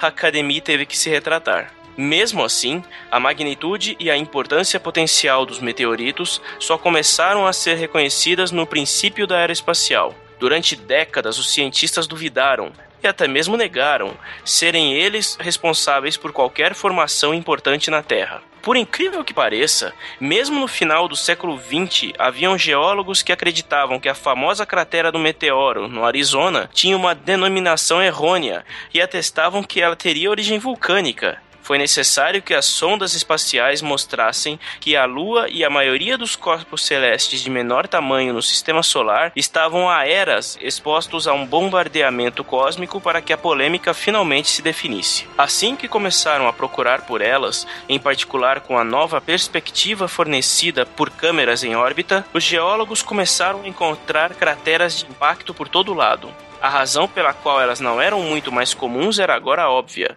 Todas as crateras antigas haviam sido destruídas pelas intempéries. Além disso, algumas eram tão imensas que não podiam ser percebidas do solo e sequer do ar. Uma escala podia ser divisada apenas no espaço. Tudo isso era muito interessante para geólogos, mas distante demais das preocupações cotidianas para entusiasmar o público em geral. Até que, graças ao prêmio Nobel Luiz Alvarez e seu filho Walter, a ciência frequência menor, conhecida como meteorítica, subitamente se tornou notícia. O abrupto, pelo menos na escala de tempo astronômica, desaparecimento dos grandes dinossauros, após dominarem a Terra por mais de 100 milhões de anos, sempre fora um grande enigma. Muitas explicações haviam sido sugeridas, algumas plausíveis e outras totalmente ridículas. Uma alteração climática era a resposta mais simples e óbvia, e inspirara uma obra de arte clássica, a brilhante sequência de A Sagração da Primavera da obra-prima Fantasia de Walt Disney. Mas essa explicação não era verdadeiramente satisfatória, pois mais suscitava dúvidas do que esclarecia. Se o clima mudou, o que causou a mudança? Havia tantas teorias, nenhuma conclusiva, que os cientistas começaram a procurar outras alternativas. Em 1980, Luiz e Walter Álvares, em busca de um registro geológico, anunciaram a solução do duradouro mistério. Em uma estreita camada de rocha que marcava a fronteira entre os períodos Cretáceo e Terciário, encontraram a evidência de uma catástrofe global. Os dinossauros haviam sido assassinados e eles conheciam a arma do crime.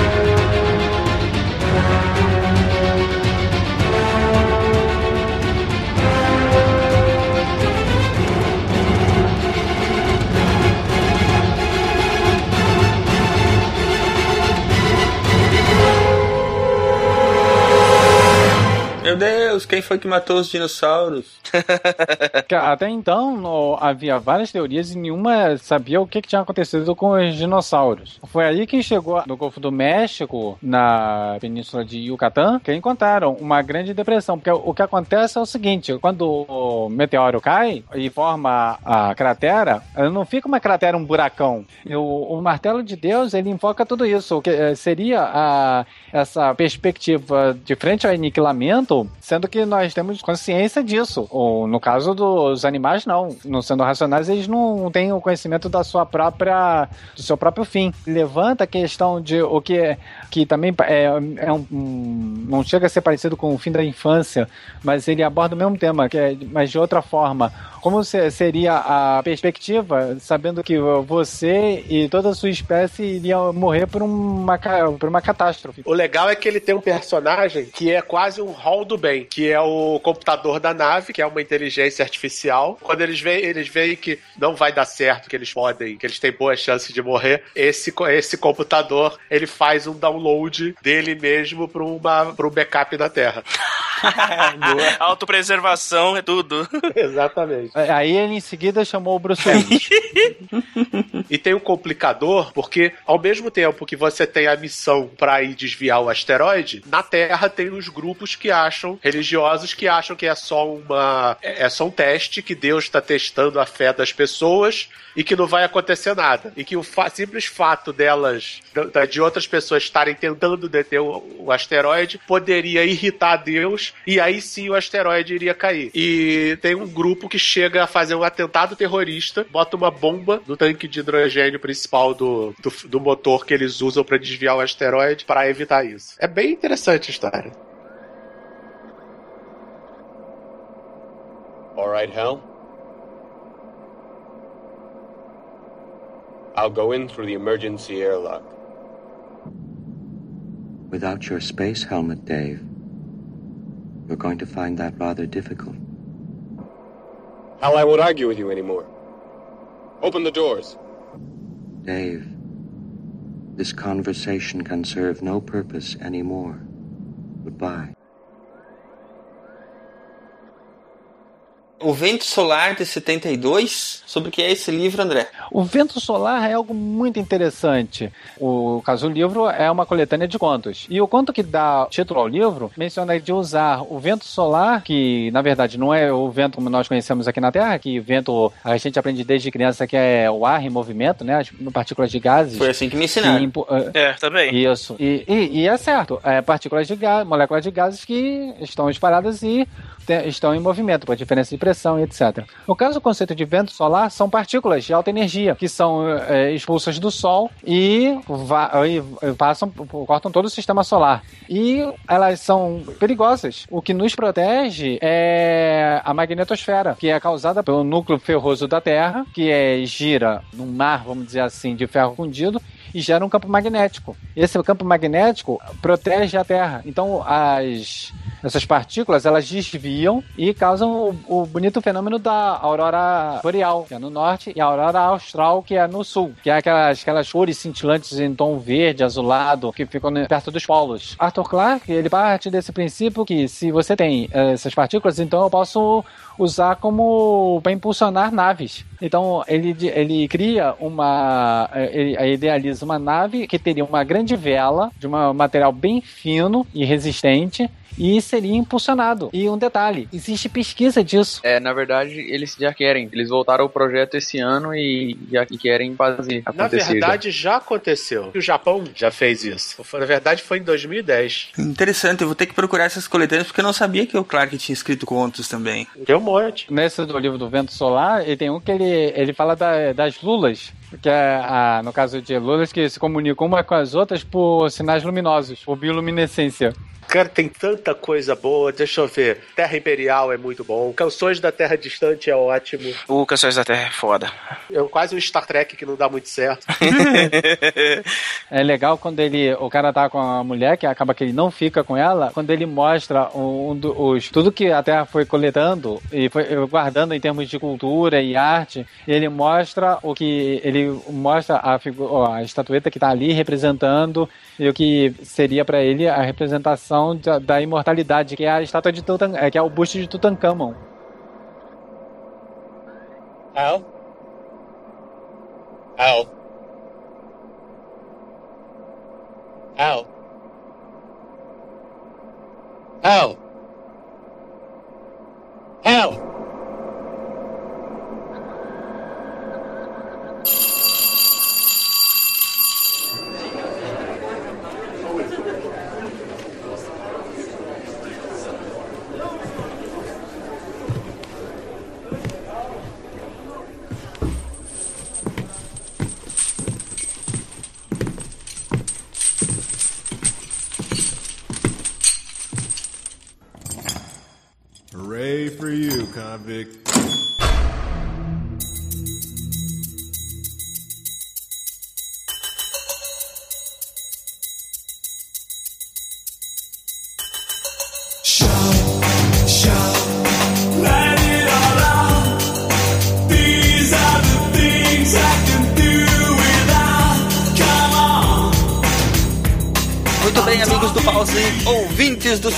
Bem-vindos ao quadro de leitura de e-mails do SciCast, bem-vindos à detenção! Mais uma sessão de tortura aos meliantes malditos. e quem será que está aqui no castigo hoje? Estrela de novo, de novo aqui no castigo, Estrela. O que, que foi que você aprontou? Eu tava mexendo no celular porque eu tava atualizando pro Lollipop. Ganhou um pirulito, hein? Ganhei. E uma detenção. Olha, a frase sua. Toda vez que eu escuto Lollipop, eu lembro daquela música. Lollipop, Lollipop. Isso. Da peça do jogo, principalmente. Não, Lollipop Chainsaw. Bora lá, quem mais está aqui? Gustavo! Você veio de que turma, Gustavo? O que, que tu andou aprontando pra estar na detenção? Eu matei a aula de história porque eu já tinha aprendido tudo no SciCast da Pérsia. Tá vendo, né? Não pode faltar. Não, cara. Não adianta só ouvir podcast, tem que ir na aula também. É isso aí. Guaxinim, o que que aconteceu? O que que tu, o que que tu andou aprontando pelos corredores da, do colégio? I'm Batman. Pronto. Ah, tá. E amaluqueceu de vez, né, cara? Pra, mandaram pra cá porque ele tá pirando. É. tá no lugar certo, tá no lugar É, certo. passar, é pra passar psicólogo. É. Ronaldo tá contrabandeando sertralina pra dentro do colégio. O que que tu andou aprontando? Não, eu cheguei atrasado. Muito atrasado. Só sai daqui hoje agora com, com bilhete do diretor, né? É, verdade. Muito bem, amigos do Pause. Os true amigos do Pause que espero que estejam comprando as camisetas, porque eu não aguento mais ver esse servidor caindo. Nós precisamos de dinheiro para poder pagar um servidor novo. Então, não, não é, esqueçam de todo mundo ir lá comprar as camisetas em camisetas.sicast.com.br. Corram lá que ainda tem bastante e nós precisamos realmente desses recursos para poder desenvolver e continuar fazendo o SciCast. Corram lá. Vamos aos nossos e-mails. Estrela, o primeiro é seu. You can't walk away now.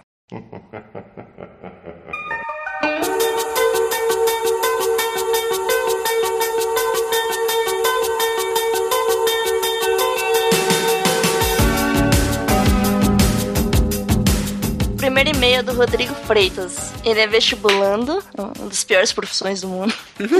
Isso é profissão?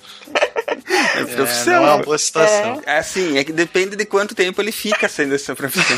Tem gente que se gradua, faz pós-graduação, né? Vestibulando. Não, não, mas ó, ele tem 18 anos e é de Porto Alegre, no Rio Grande do Sul. No não, Jornal Nacional hoje tinha uma que a profissão era concurseira, então o vestibulando tá valendo. Essa, não, mas essa existe mesmo, deve ter até na CLT.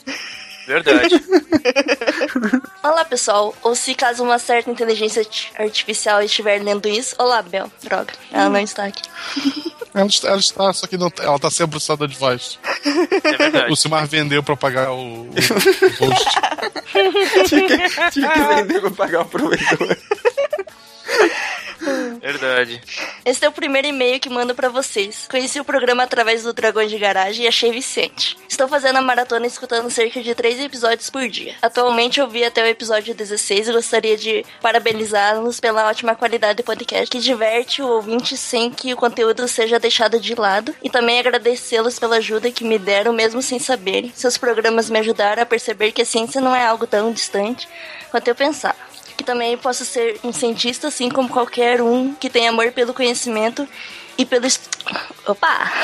não, não tem ponto essa. Cadê, os, cadê as vírgulas e os pontos aí, Rodrigo? Capricha nesse vestibular.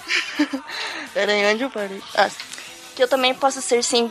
Que eu, ô, Gustavo. Gustavo, Só- Gustavo, só sai, da- Opa, sai daí, opa, faz opa. favor, Gustavo. Opa, perdão. Opa, como é que eu saio daqui? Para Calma de- aí, já tô Para saindo. de atrapalhar a menina, pô. Pronto, parei, parei, parei. O, o engraçado é que ele tá no episódio 16 ainda, então ele vai demorar um tempão pra ouvir a gente lendo o e-mail dele. Pois é.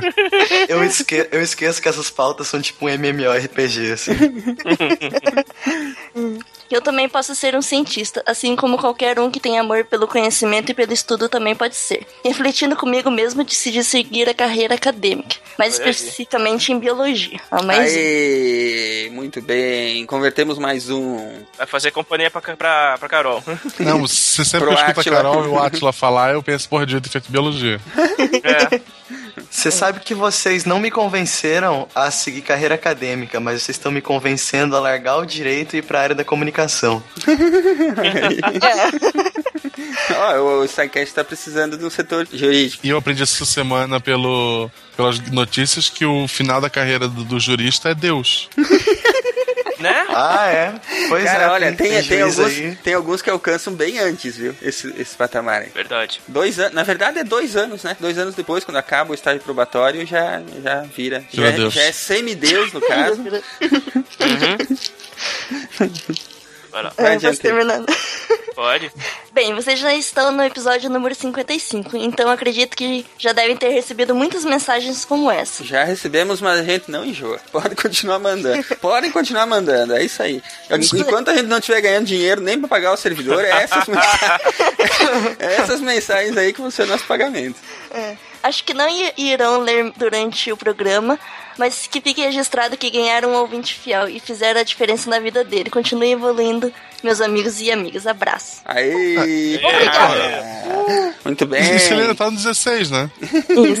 Ele vai demorar um pouquinho pra ver a mensagem dele. É, não, mas eu acho que ele deve, deve escutar os programas novos. Será que não? Ó, Rodrigo, Não, pra começar não. essa conversa, a gente leu a tua mensagem, que você achou que não ia ler. É. Tá? Então, é Lá isso aí. episódio 70, ele manda outro dizendo, pô, que legal, leram meu, meu,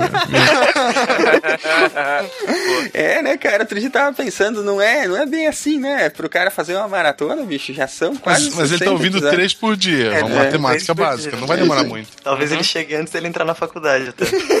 É, né? Então. Pô, eu espero.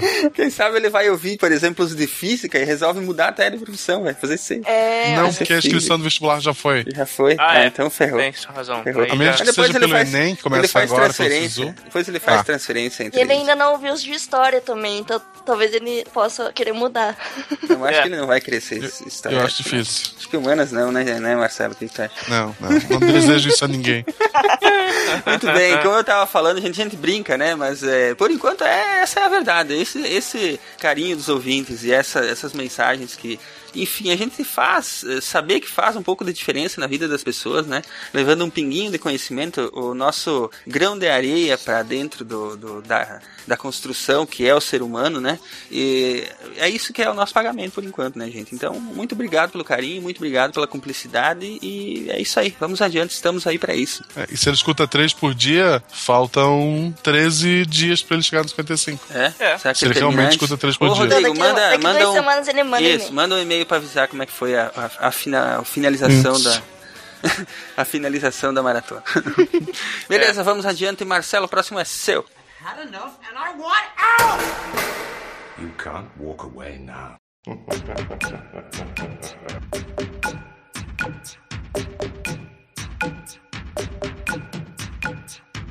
All around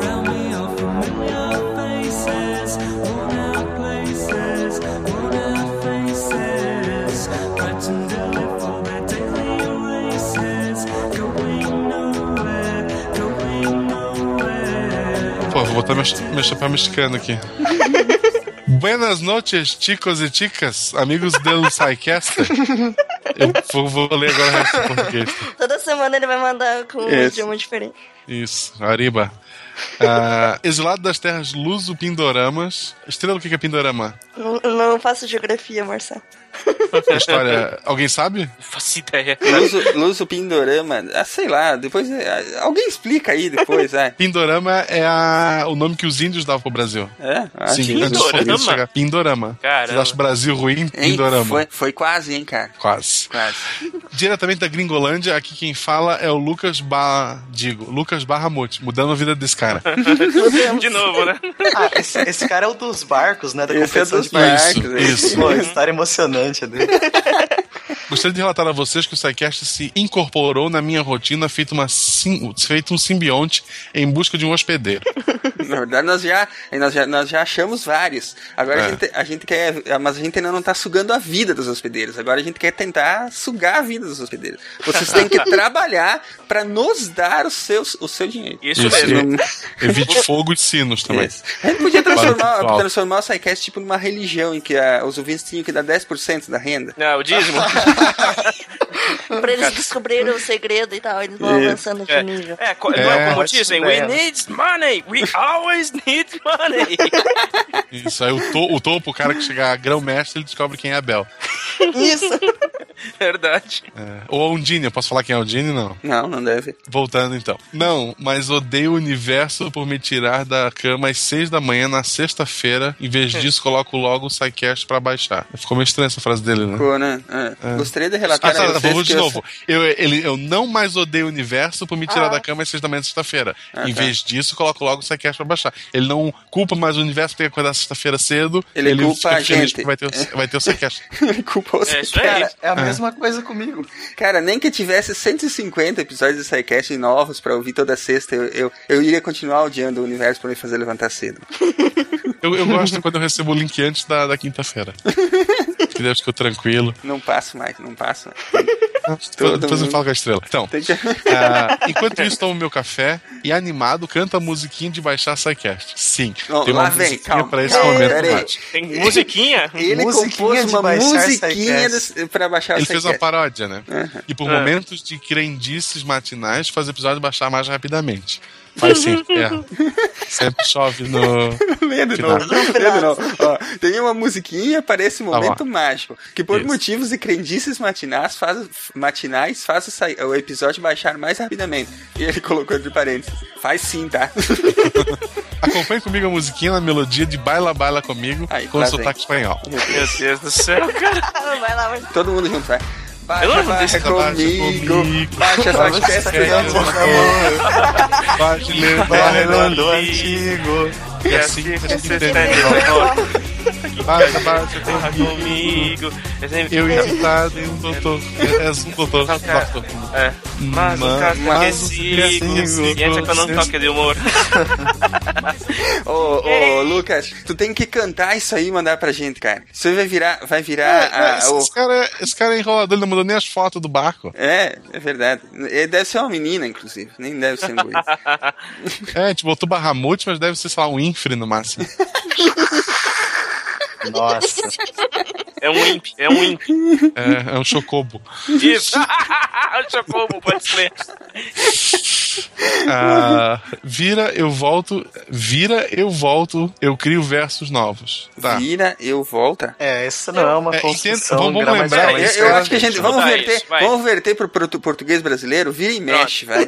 Isso, isso, isso. É porque lembra que ele tá fora do, do, do país e ele não convive com o português diariamente, né? Inclusive, o, o- o- a empresa onde ele trabalha é tão malvada que não deixa nem ele instalar o idioma português no, no micro dele. Ah, mas sabe, o idioma português em alguns países é considerado vírus, né? Eles não. Eu sei que os brasileiros são. Os É. BRs, pelo menos com certeza. Vai Tá. lá. É, vira e mexe eu crio versos novos, que nem sempre rimam. São na língua certa, ou ao fazem sentido. Ah, É, realmente são na teclado- língua certa ou não não- faz. é, o teclado faz- não tá ajudando. Sempre rimam, ou s- que nem sempre rimam, ou são na língua certa, ou fazem sentido. Ou não Ou não fazem sentido. Fazem sentido. Não. É, ele- com- não, Ele na tá falando que faz mó é-. Não, não, não. É, já que ele usou nem sempre, aí não precisa do não fazem sentido, é só fazem sentido mesmo. Ô, ô, ô, você dá uma serviceira pra gente, né, cara? Tá, Vamos lá. Deixa eu usar a minha Mas, mas é um, mas é um e-mail patrocinado aí pelo Google Tradutor, né? A gente pode perceber. Vira e mexe eu crio. Pô, o Ronaldo tá na frente agora. Vira e mexe eu crio versos novos que nem sempre rimam. Ou são na língua certa, ou fazem sentido. Mas me dê um desconto. Ninguém é. São às seis da matina, às vezes rola até dancinha. Tem que ser Nossa vídeo essa, essa- Ele cantando. É, vídeo não aconteceu, cara. É.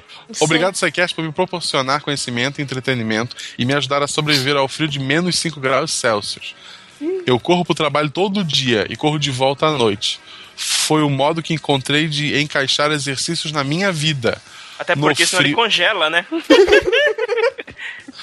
No frio do inverno. Não, Ah, no tá, frio não, do a piada foi intencional. Eu tava corrigindo já. Eu tô precog aqui, eu tô corrigindo um erro É. que aconteceu. né? Vamos lá. No frio do inferno, digo, inverno, somente o SciCast para me distrair da miserável realidade gélida. Aprendendo sobre o Império Persa, eu esqueço do vento cortante e acabo suportando a dor do frio. Sem dor Mais não 10 ganho, pontos- cara. No Hã? pain, no gain. É. É, exatamente. Mais tô 10 falando pontos para pena. Grifinór. Digo, não aqui é Lufa-Lufa, gente. Fale por você. Eu sou Lufa-Lufa. E não, não trabalho suado. Tem vezes, porra, menos 5 Porra, graus. não dá, suado. não dá pra né, suar cara? com menos 5 graus. Tem vestiário no meu trampo. Eu sou um cara asseado. Tomo banho quando. É, Quando chega depois, do- da corrida. É, quando chego depois da corrida, e viro e volta também canto a musiquinha do SciCast debaixo do chuveiro. Aham. Baila, baila comigo, SciCast Ah. é seu salvador. Esculacha, aguenta eu frio, foca que Não, esquece da é, dor. é, é, é, Baila, tem que, baila tem que cantar em comigo. castelhano, ó. É, Tá. Escute, aguenta ele frio, foca aí que esquece da É dor. eu, é por causa do tempo também, vai ficar três horas de. Eu vou cantar a toa, sabe? Baila, baila comigo. Vamos lá, de novo, do início, Aí, lá. esse é o Não, não, professor. Simar, do início, la, do início. la classe já vai começar no episódio é promissor. Tá, vamos, vamos do começo, do começo, vamos lá. Não dá, cara, Vai não vou, não vou conseguir, cara, não vou conseguir. Deixa assim, ninguém vai entender. Ele vai cantar o versinho e depois a gente coloca no, no É, áudio. a gente bota ele pra cantar. Vai, ele fica devendo isso, já que ele manda e-mail todo esse, dia esse cara mesmo. tem, esse, esse cara tem problema. Ah, Eu a tava começando a achar isso esposa, também. A minha esposa, se estiver acordada ouvindo isso, ela vai achar que eu tenho problema. Ah, vergonha alheia à parte, adorei o episódio 55 sobre a Pérsia. É triste não termos documentos históricos para sabermos mais sobre uma cultura, um império, uma civilização tão fascinante. Fico aqui imaginando se a nossa civilização também cairá no esquecimento. Tomara. Mas pelo motivo contrário. vai. Soterrado em uma montanha de informação que criamos e armazenamos, mas sem ninguém para nos descobrir. Tomara que em um futuro extremamente longínquo, uma civilização totalmente diferente da nossa descubra o SciCast. Porra, e aprendendo sobre o nosso momento. Se divirta o tanto quanto eu, ouvindo as tiradas geniais do Gosto. Cara, eu sou muito fã desse cara.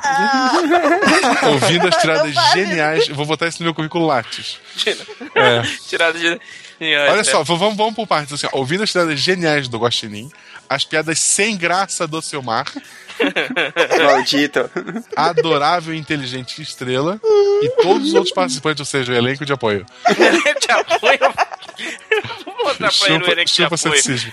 É, e tenho certeza que a Viu, civilização. viu, galera? Ah. Você, o, o elenco de apoio é todo, é todo sem graça, cara. Eu, pelo menos, tenho uma personalidade. Eu sou o cara das piadas sem graça, entendeu? Vocês, não, vocês não têm nada de marcante. É que tu é, tu é- todo podcast tem aquele rosto que é o. Sabe, é o sem graça. Eu, eu só tô aqui porque eu sou dono da bola, cara. É, é verdade, porque senão eu Isso é retiro tudo que falei. Se vocês, eu me acho um tirar- absurdo. se vocês É. me tirarem, eu levo a bola pra casa e não tem ninguém que grave daí. Vocês estão decidindo. Liga o videogame. Ainda bem, ainda bem que a gente já terminou de vai treinar a estrela pra fazer hora, vai podcast. É tudo uma revolução contra você, senhor. Você viu só? Motim, Vai lá. motim. Agora tem o exército estagiário, te liga. Ah, É verdade, agora quem conquistar os estagiários melhor vai, vai sair ganhando. Não, eu adoro todos os estagiários. o Marcelo fica com essa onda dele, eu sei que ele quer me derrubar. Não, não. O André eu quero derrubar, o CC. Mas eu acho que tem mais gente comigo. Vocês dois vivem se, se engalfinhando lá no, no, no Twitter, né?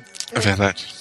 É verdade. Aliás, mais um meme seu, né, Marcelo? Eu ganhei mais um, né? Eu, eu gosto, Excelente, eu gosto, aliás. eu- tranquilo. Excelente. Tá, vamos voltando. Não, não precisa voltar. É, é, continua. Só. Voltando na musiquinha. Vai lá, vai lá, canta. Vou, passar o dia cantando esta merda. Vai ser só esse e-mail nesse, nessa detenção, cara. E tenho Meus certeza banhos- que essa civilização Meus futurista. nunca mais serão os mesmos. É. Tá. E tenho certeza que a civilização futurista descobrida na internet atual vai achar que temos um culto de veneração aos gatos, né, Bel? Não sei, mas acredito Não, mas sim. fala Carol, né? Não, Não, ele só confundir as escreveu o Bel que vai estar entregando. Está entregando. É, olha aí. Tá, vamos lá. Um fuerte abraço em todos os participantes. Um brinde de tequila para eu. Psycast, Arriba, acho que- abajo, acho que- um lado, el outro, adentro. Eu acho que aqui Psycast em espanhol é Psycast, né? Ó, ó, ó, PS1, eu gravo um áudio da musiquinha se quiserem. Meu amigo, Nossa! se faltar isso o no próximo e-mail, cara, o vídeo da dancinha e o áudio do- das musiquinhas. Se não tiver isso, não lemos mais e-mails seus. Exatamente. Tá devendo as fotos do barco ainda. É, isso aí, é, É. verdade. ah, mas ele mandou o e-mail, ele explicou por quê. Ele, lá, ele explicou lá no, lá no Twitter, eu acho, ou no Facebook. Depois que, tu, é, depois que ele se forma, É. tu apaga tudo o que, o que aconteceu na faculdade, fica na faculdade. É, né? Fica só na cabeça, é. É, isso devia ser adotado no Brasil. Eu não precisaria mudar de cidade.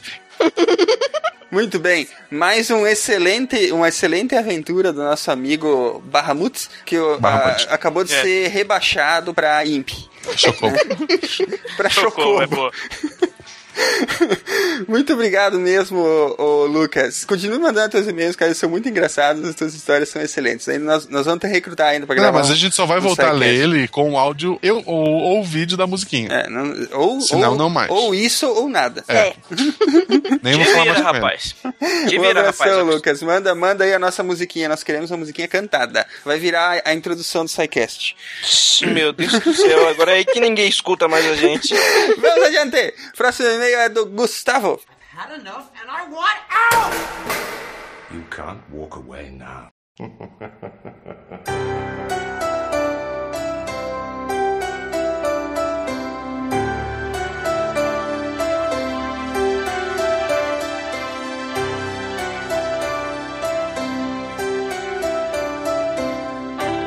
Bom, o próximo e-mail é do Eros Canestraro. Aparentemente ele é um Nossa metaleiro senhora, cara. aí. Eu não vou fazer essa brincadeira, não vou fazer essa brincadeira. Não vou fazer essa também, não brincadeira, vou. não vou fazer.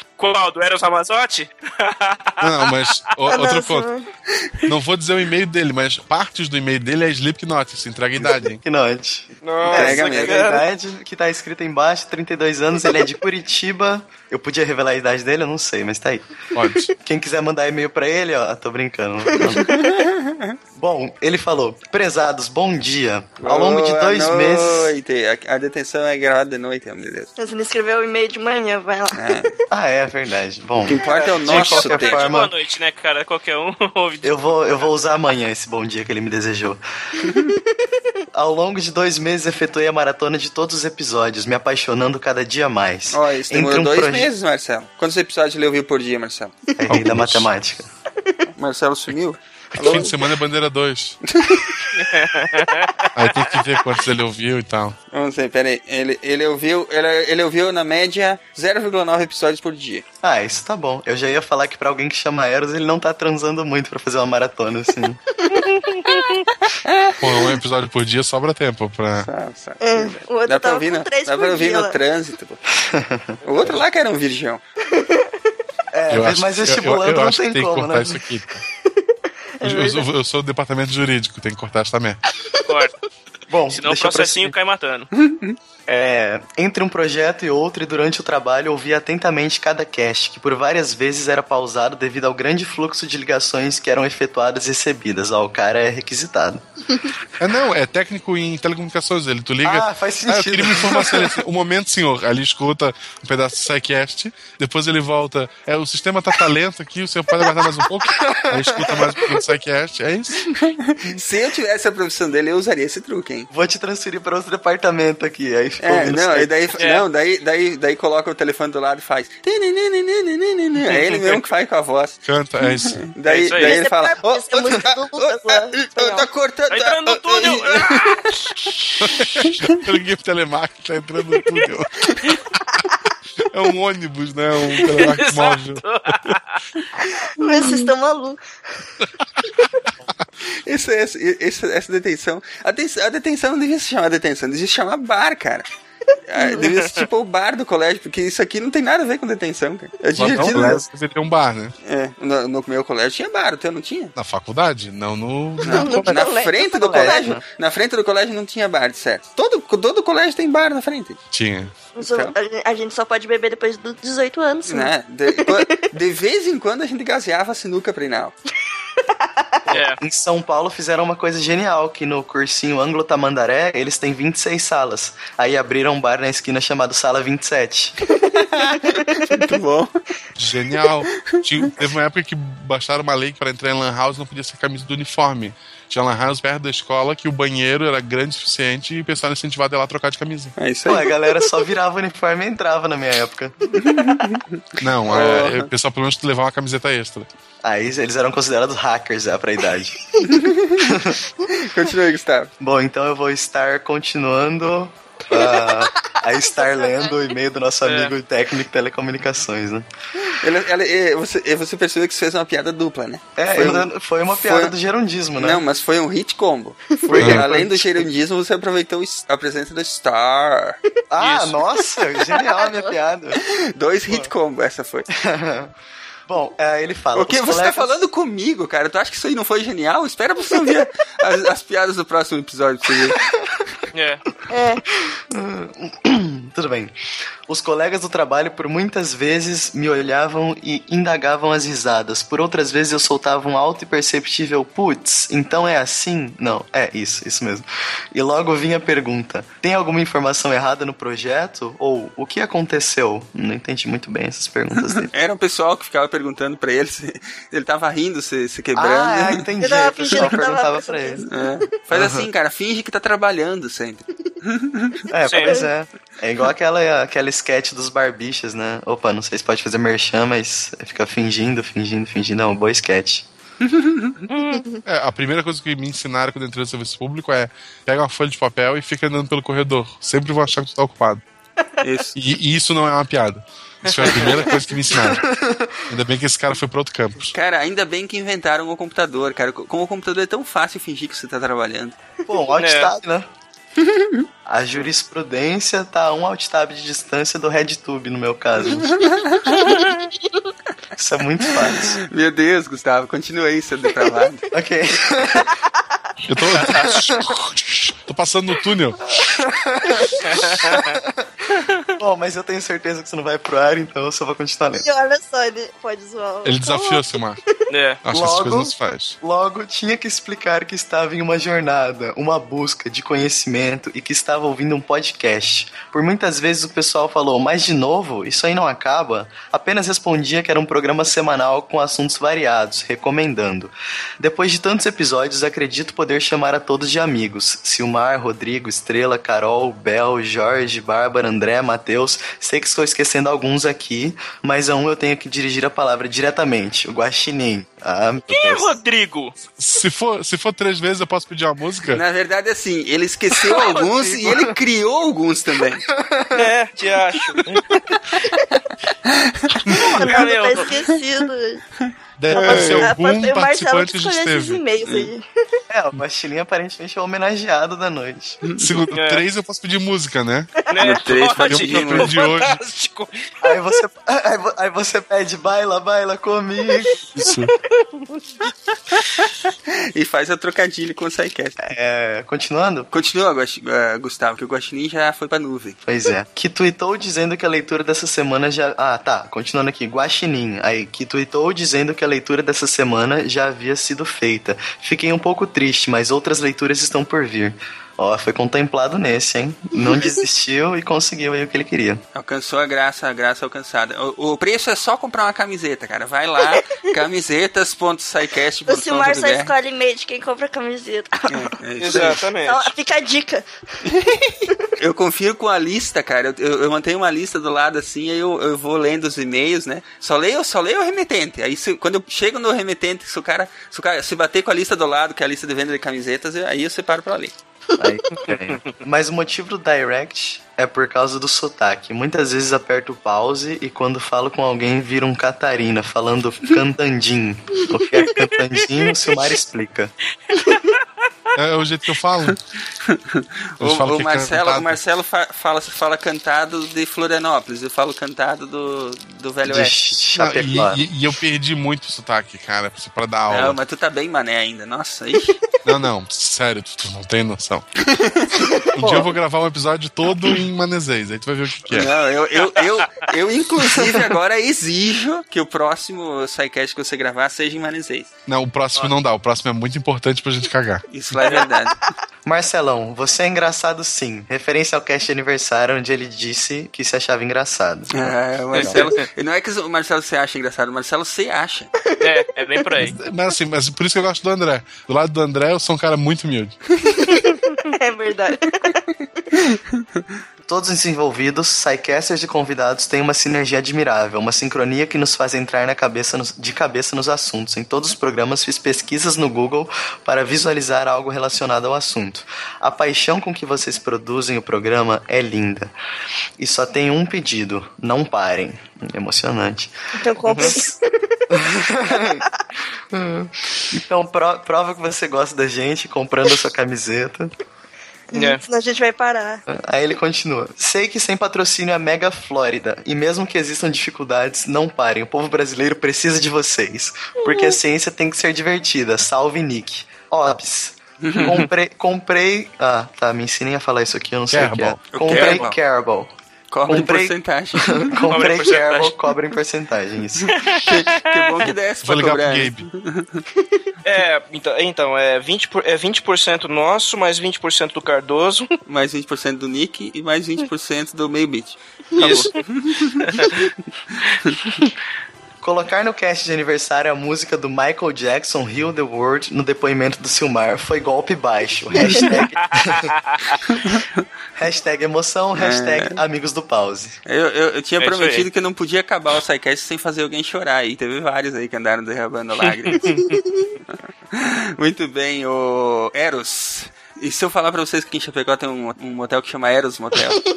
Pô, em Cuiabá, minha cidade Eu, natal eu- também eu tem. acho que é uma rede, eu acho que pra cá também tem. Será que ele é o dono? Vocês estão zoando? É, já pensou? Gente, vamos lá. Muito obrigado, Eros, e continue com a gente, cara. As, as suas histórias também foram sensacionais. Ronaldo, teu agora. Not enough, and I want out! You can't walk away now.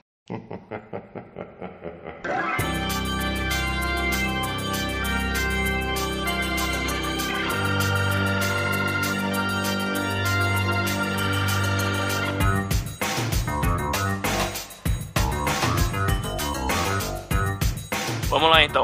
O próximo e-mail é do nosso já praticamente de casa, Daniel de Capua, educador físico, 25 anos e mais novo que muitas estrelas de- daqui de São Paulo.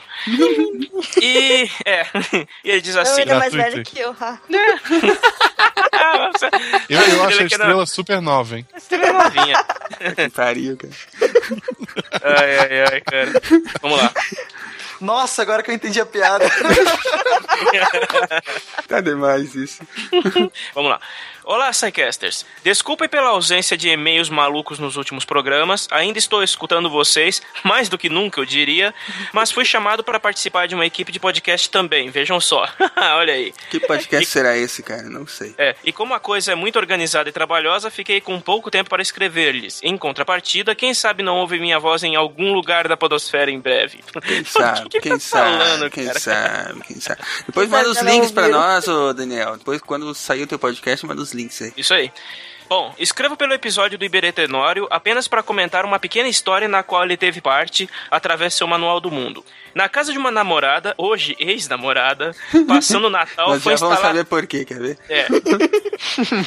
Passando o Natal, foi instalada uma coifa de parede acima do fogão. E coincidentemente, a coifa ficou bem na altura da minha cara. Assim, em um belo dia, quando a mãe dela preparava macarrão para a janta, perguntei se poderia pegar um ou dois macarrões parafuso. Autorizado, os guardei em mãos e aguardei a namorada chegar, pois todos ajudavam nos preparativos de tudo e eu as acompanhava na cozinha. No momento certo, passei o rosto junto à coifa e com a mão bati nela, fazendo parecer que tinha batido com o nariz. Levei a mão ao nariz fazendo cara de dor e aproveitando para colocar o macarrão cru na boca. Ah, acho que quebrei o nariz, eu disse. Ela se aproximou assustada, tentando ver se era grave, e mordia o macarrão enquanto mexia o nariz, fazendo aquele barulho de ossos migalhando. Ai, ah, acho, disse eu tirando o macarrão da boca e mostrando a ela que meu macarrão tá meio molhado. A coitada quase, a coitada quase teve um treco, mas era boazinha demais pra me bater ficou muito aliviada. É, é, ó, de- ah, o troco veio depois, né, cara? Você que não sabe de nada. Sabe de vou, nada, mandar, vou mandar essa pro Iberê e vou, vou falar pra ele aplicar na Mari. Boa. Então, façam essa pegadinha só com quem não for cardíaco e, é claro, mais travessuras como essa você vê no manual no mundo.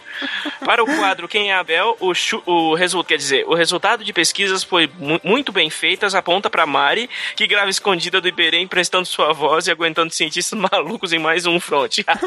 E eu aposto nessa. Chegou perto, essa aí foi a, foi a mais perto que ele chutou Eu até aposto agora. nessa. Verdade. A gente devia ter lido as outras, né? Ele já deve ter, chu- ter chutado meio mundo, que é a Bel. Ele, a- ele aplicou uma pegadinha na sogra, é isso? Não, na namorada. Não, na namorada. Na Na namorada. ex-namorada. Depois disso, ela virou ex-namorada. Muito bem, Daniel. Muito obrigado pelo e-mail. Educador físico, 25 anos, de São Paulo. E é isso aí. Acabou a leitura de e-mails de hoje. Mandem um abraço para os nossos ouvintes, para os nossos amigos do Pause. Não sei quem ainda está aqui. Você, se você ainda está ouvindo, você é um true amigo do Pause. Mandem um abraço, gente. E até semana que vem, mais um poderoso SciCast. The Almighty SciCast. Não, tem que terminar Opa. com um sotaque espanhol. Então, vamos terminar cantando a musiquinha do. do... A primeira versão a segunda? A primeira, a musiquinha né? do Lucas. A, a primeira, é. Vamos lá. Baila, baila Baila comigo. Vai, Baja, baja. Ah, é a Baja. É Baja. Desde o começo. Vamos lá então. Baja, baja Baja comigo. Baja, sai que é Que assim se entendeu. Você não Basta comigo, é sentado. Tchau, tchau, tchau, tchau. Ninguém vai Você na minha. Assim esqueço o dia a dia. E gosto mesmo de dançar você na minha. Baila, baila comigo. Baila, baila, meu amor. Baila e mexe o umbigo. Que assim esquecer baila mejor. Baila, baila comigo. Baila, baila, meu amor. Baila e mexe o umbigo. Que assim esquecer baila mejor. Eu me concentro, vou dançar. Fecho os olhos, entrego meu corpo que Nada me importa, vamos dançar. Fecha os olhos e pega meu corpo e te leva a bailar. Assim esqueço o dia a dia. E gosto mesmo de dançar com você na minha. Baila, baila comigo. Baila, baila, minha amor. baila e mexe o umbigo. E assim esquecer, baila, meu amor.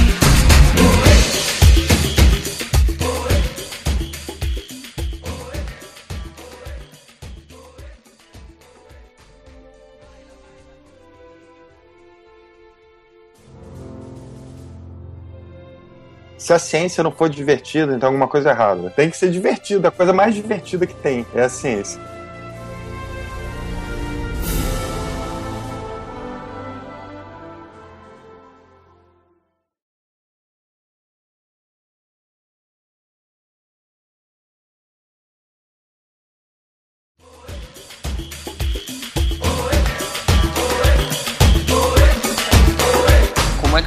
terminamos o programa sobre o claque. Fechando o claquete. oh, meu Deus. Sobe, Guaxinim, sobe. Sobe, Guaxinim. Sobe que esse povo não te pertence. Baila, baila, meu amor. Baile, mexe o umbigo. Que assim que você baila melhor. Baila, baila comigo. Baila, baila, meu amor. Baile, mexe o umbigo. conmigo, canciones que se van mejor.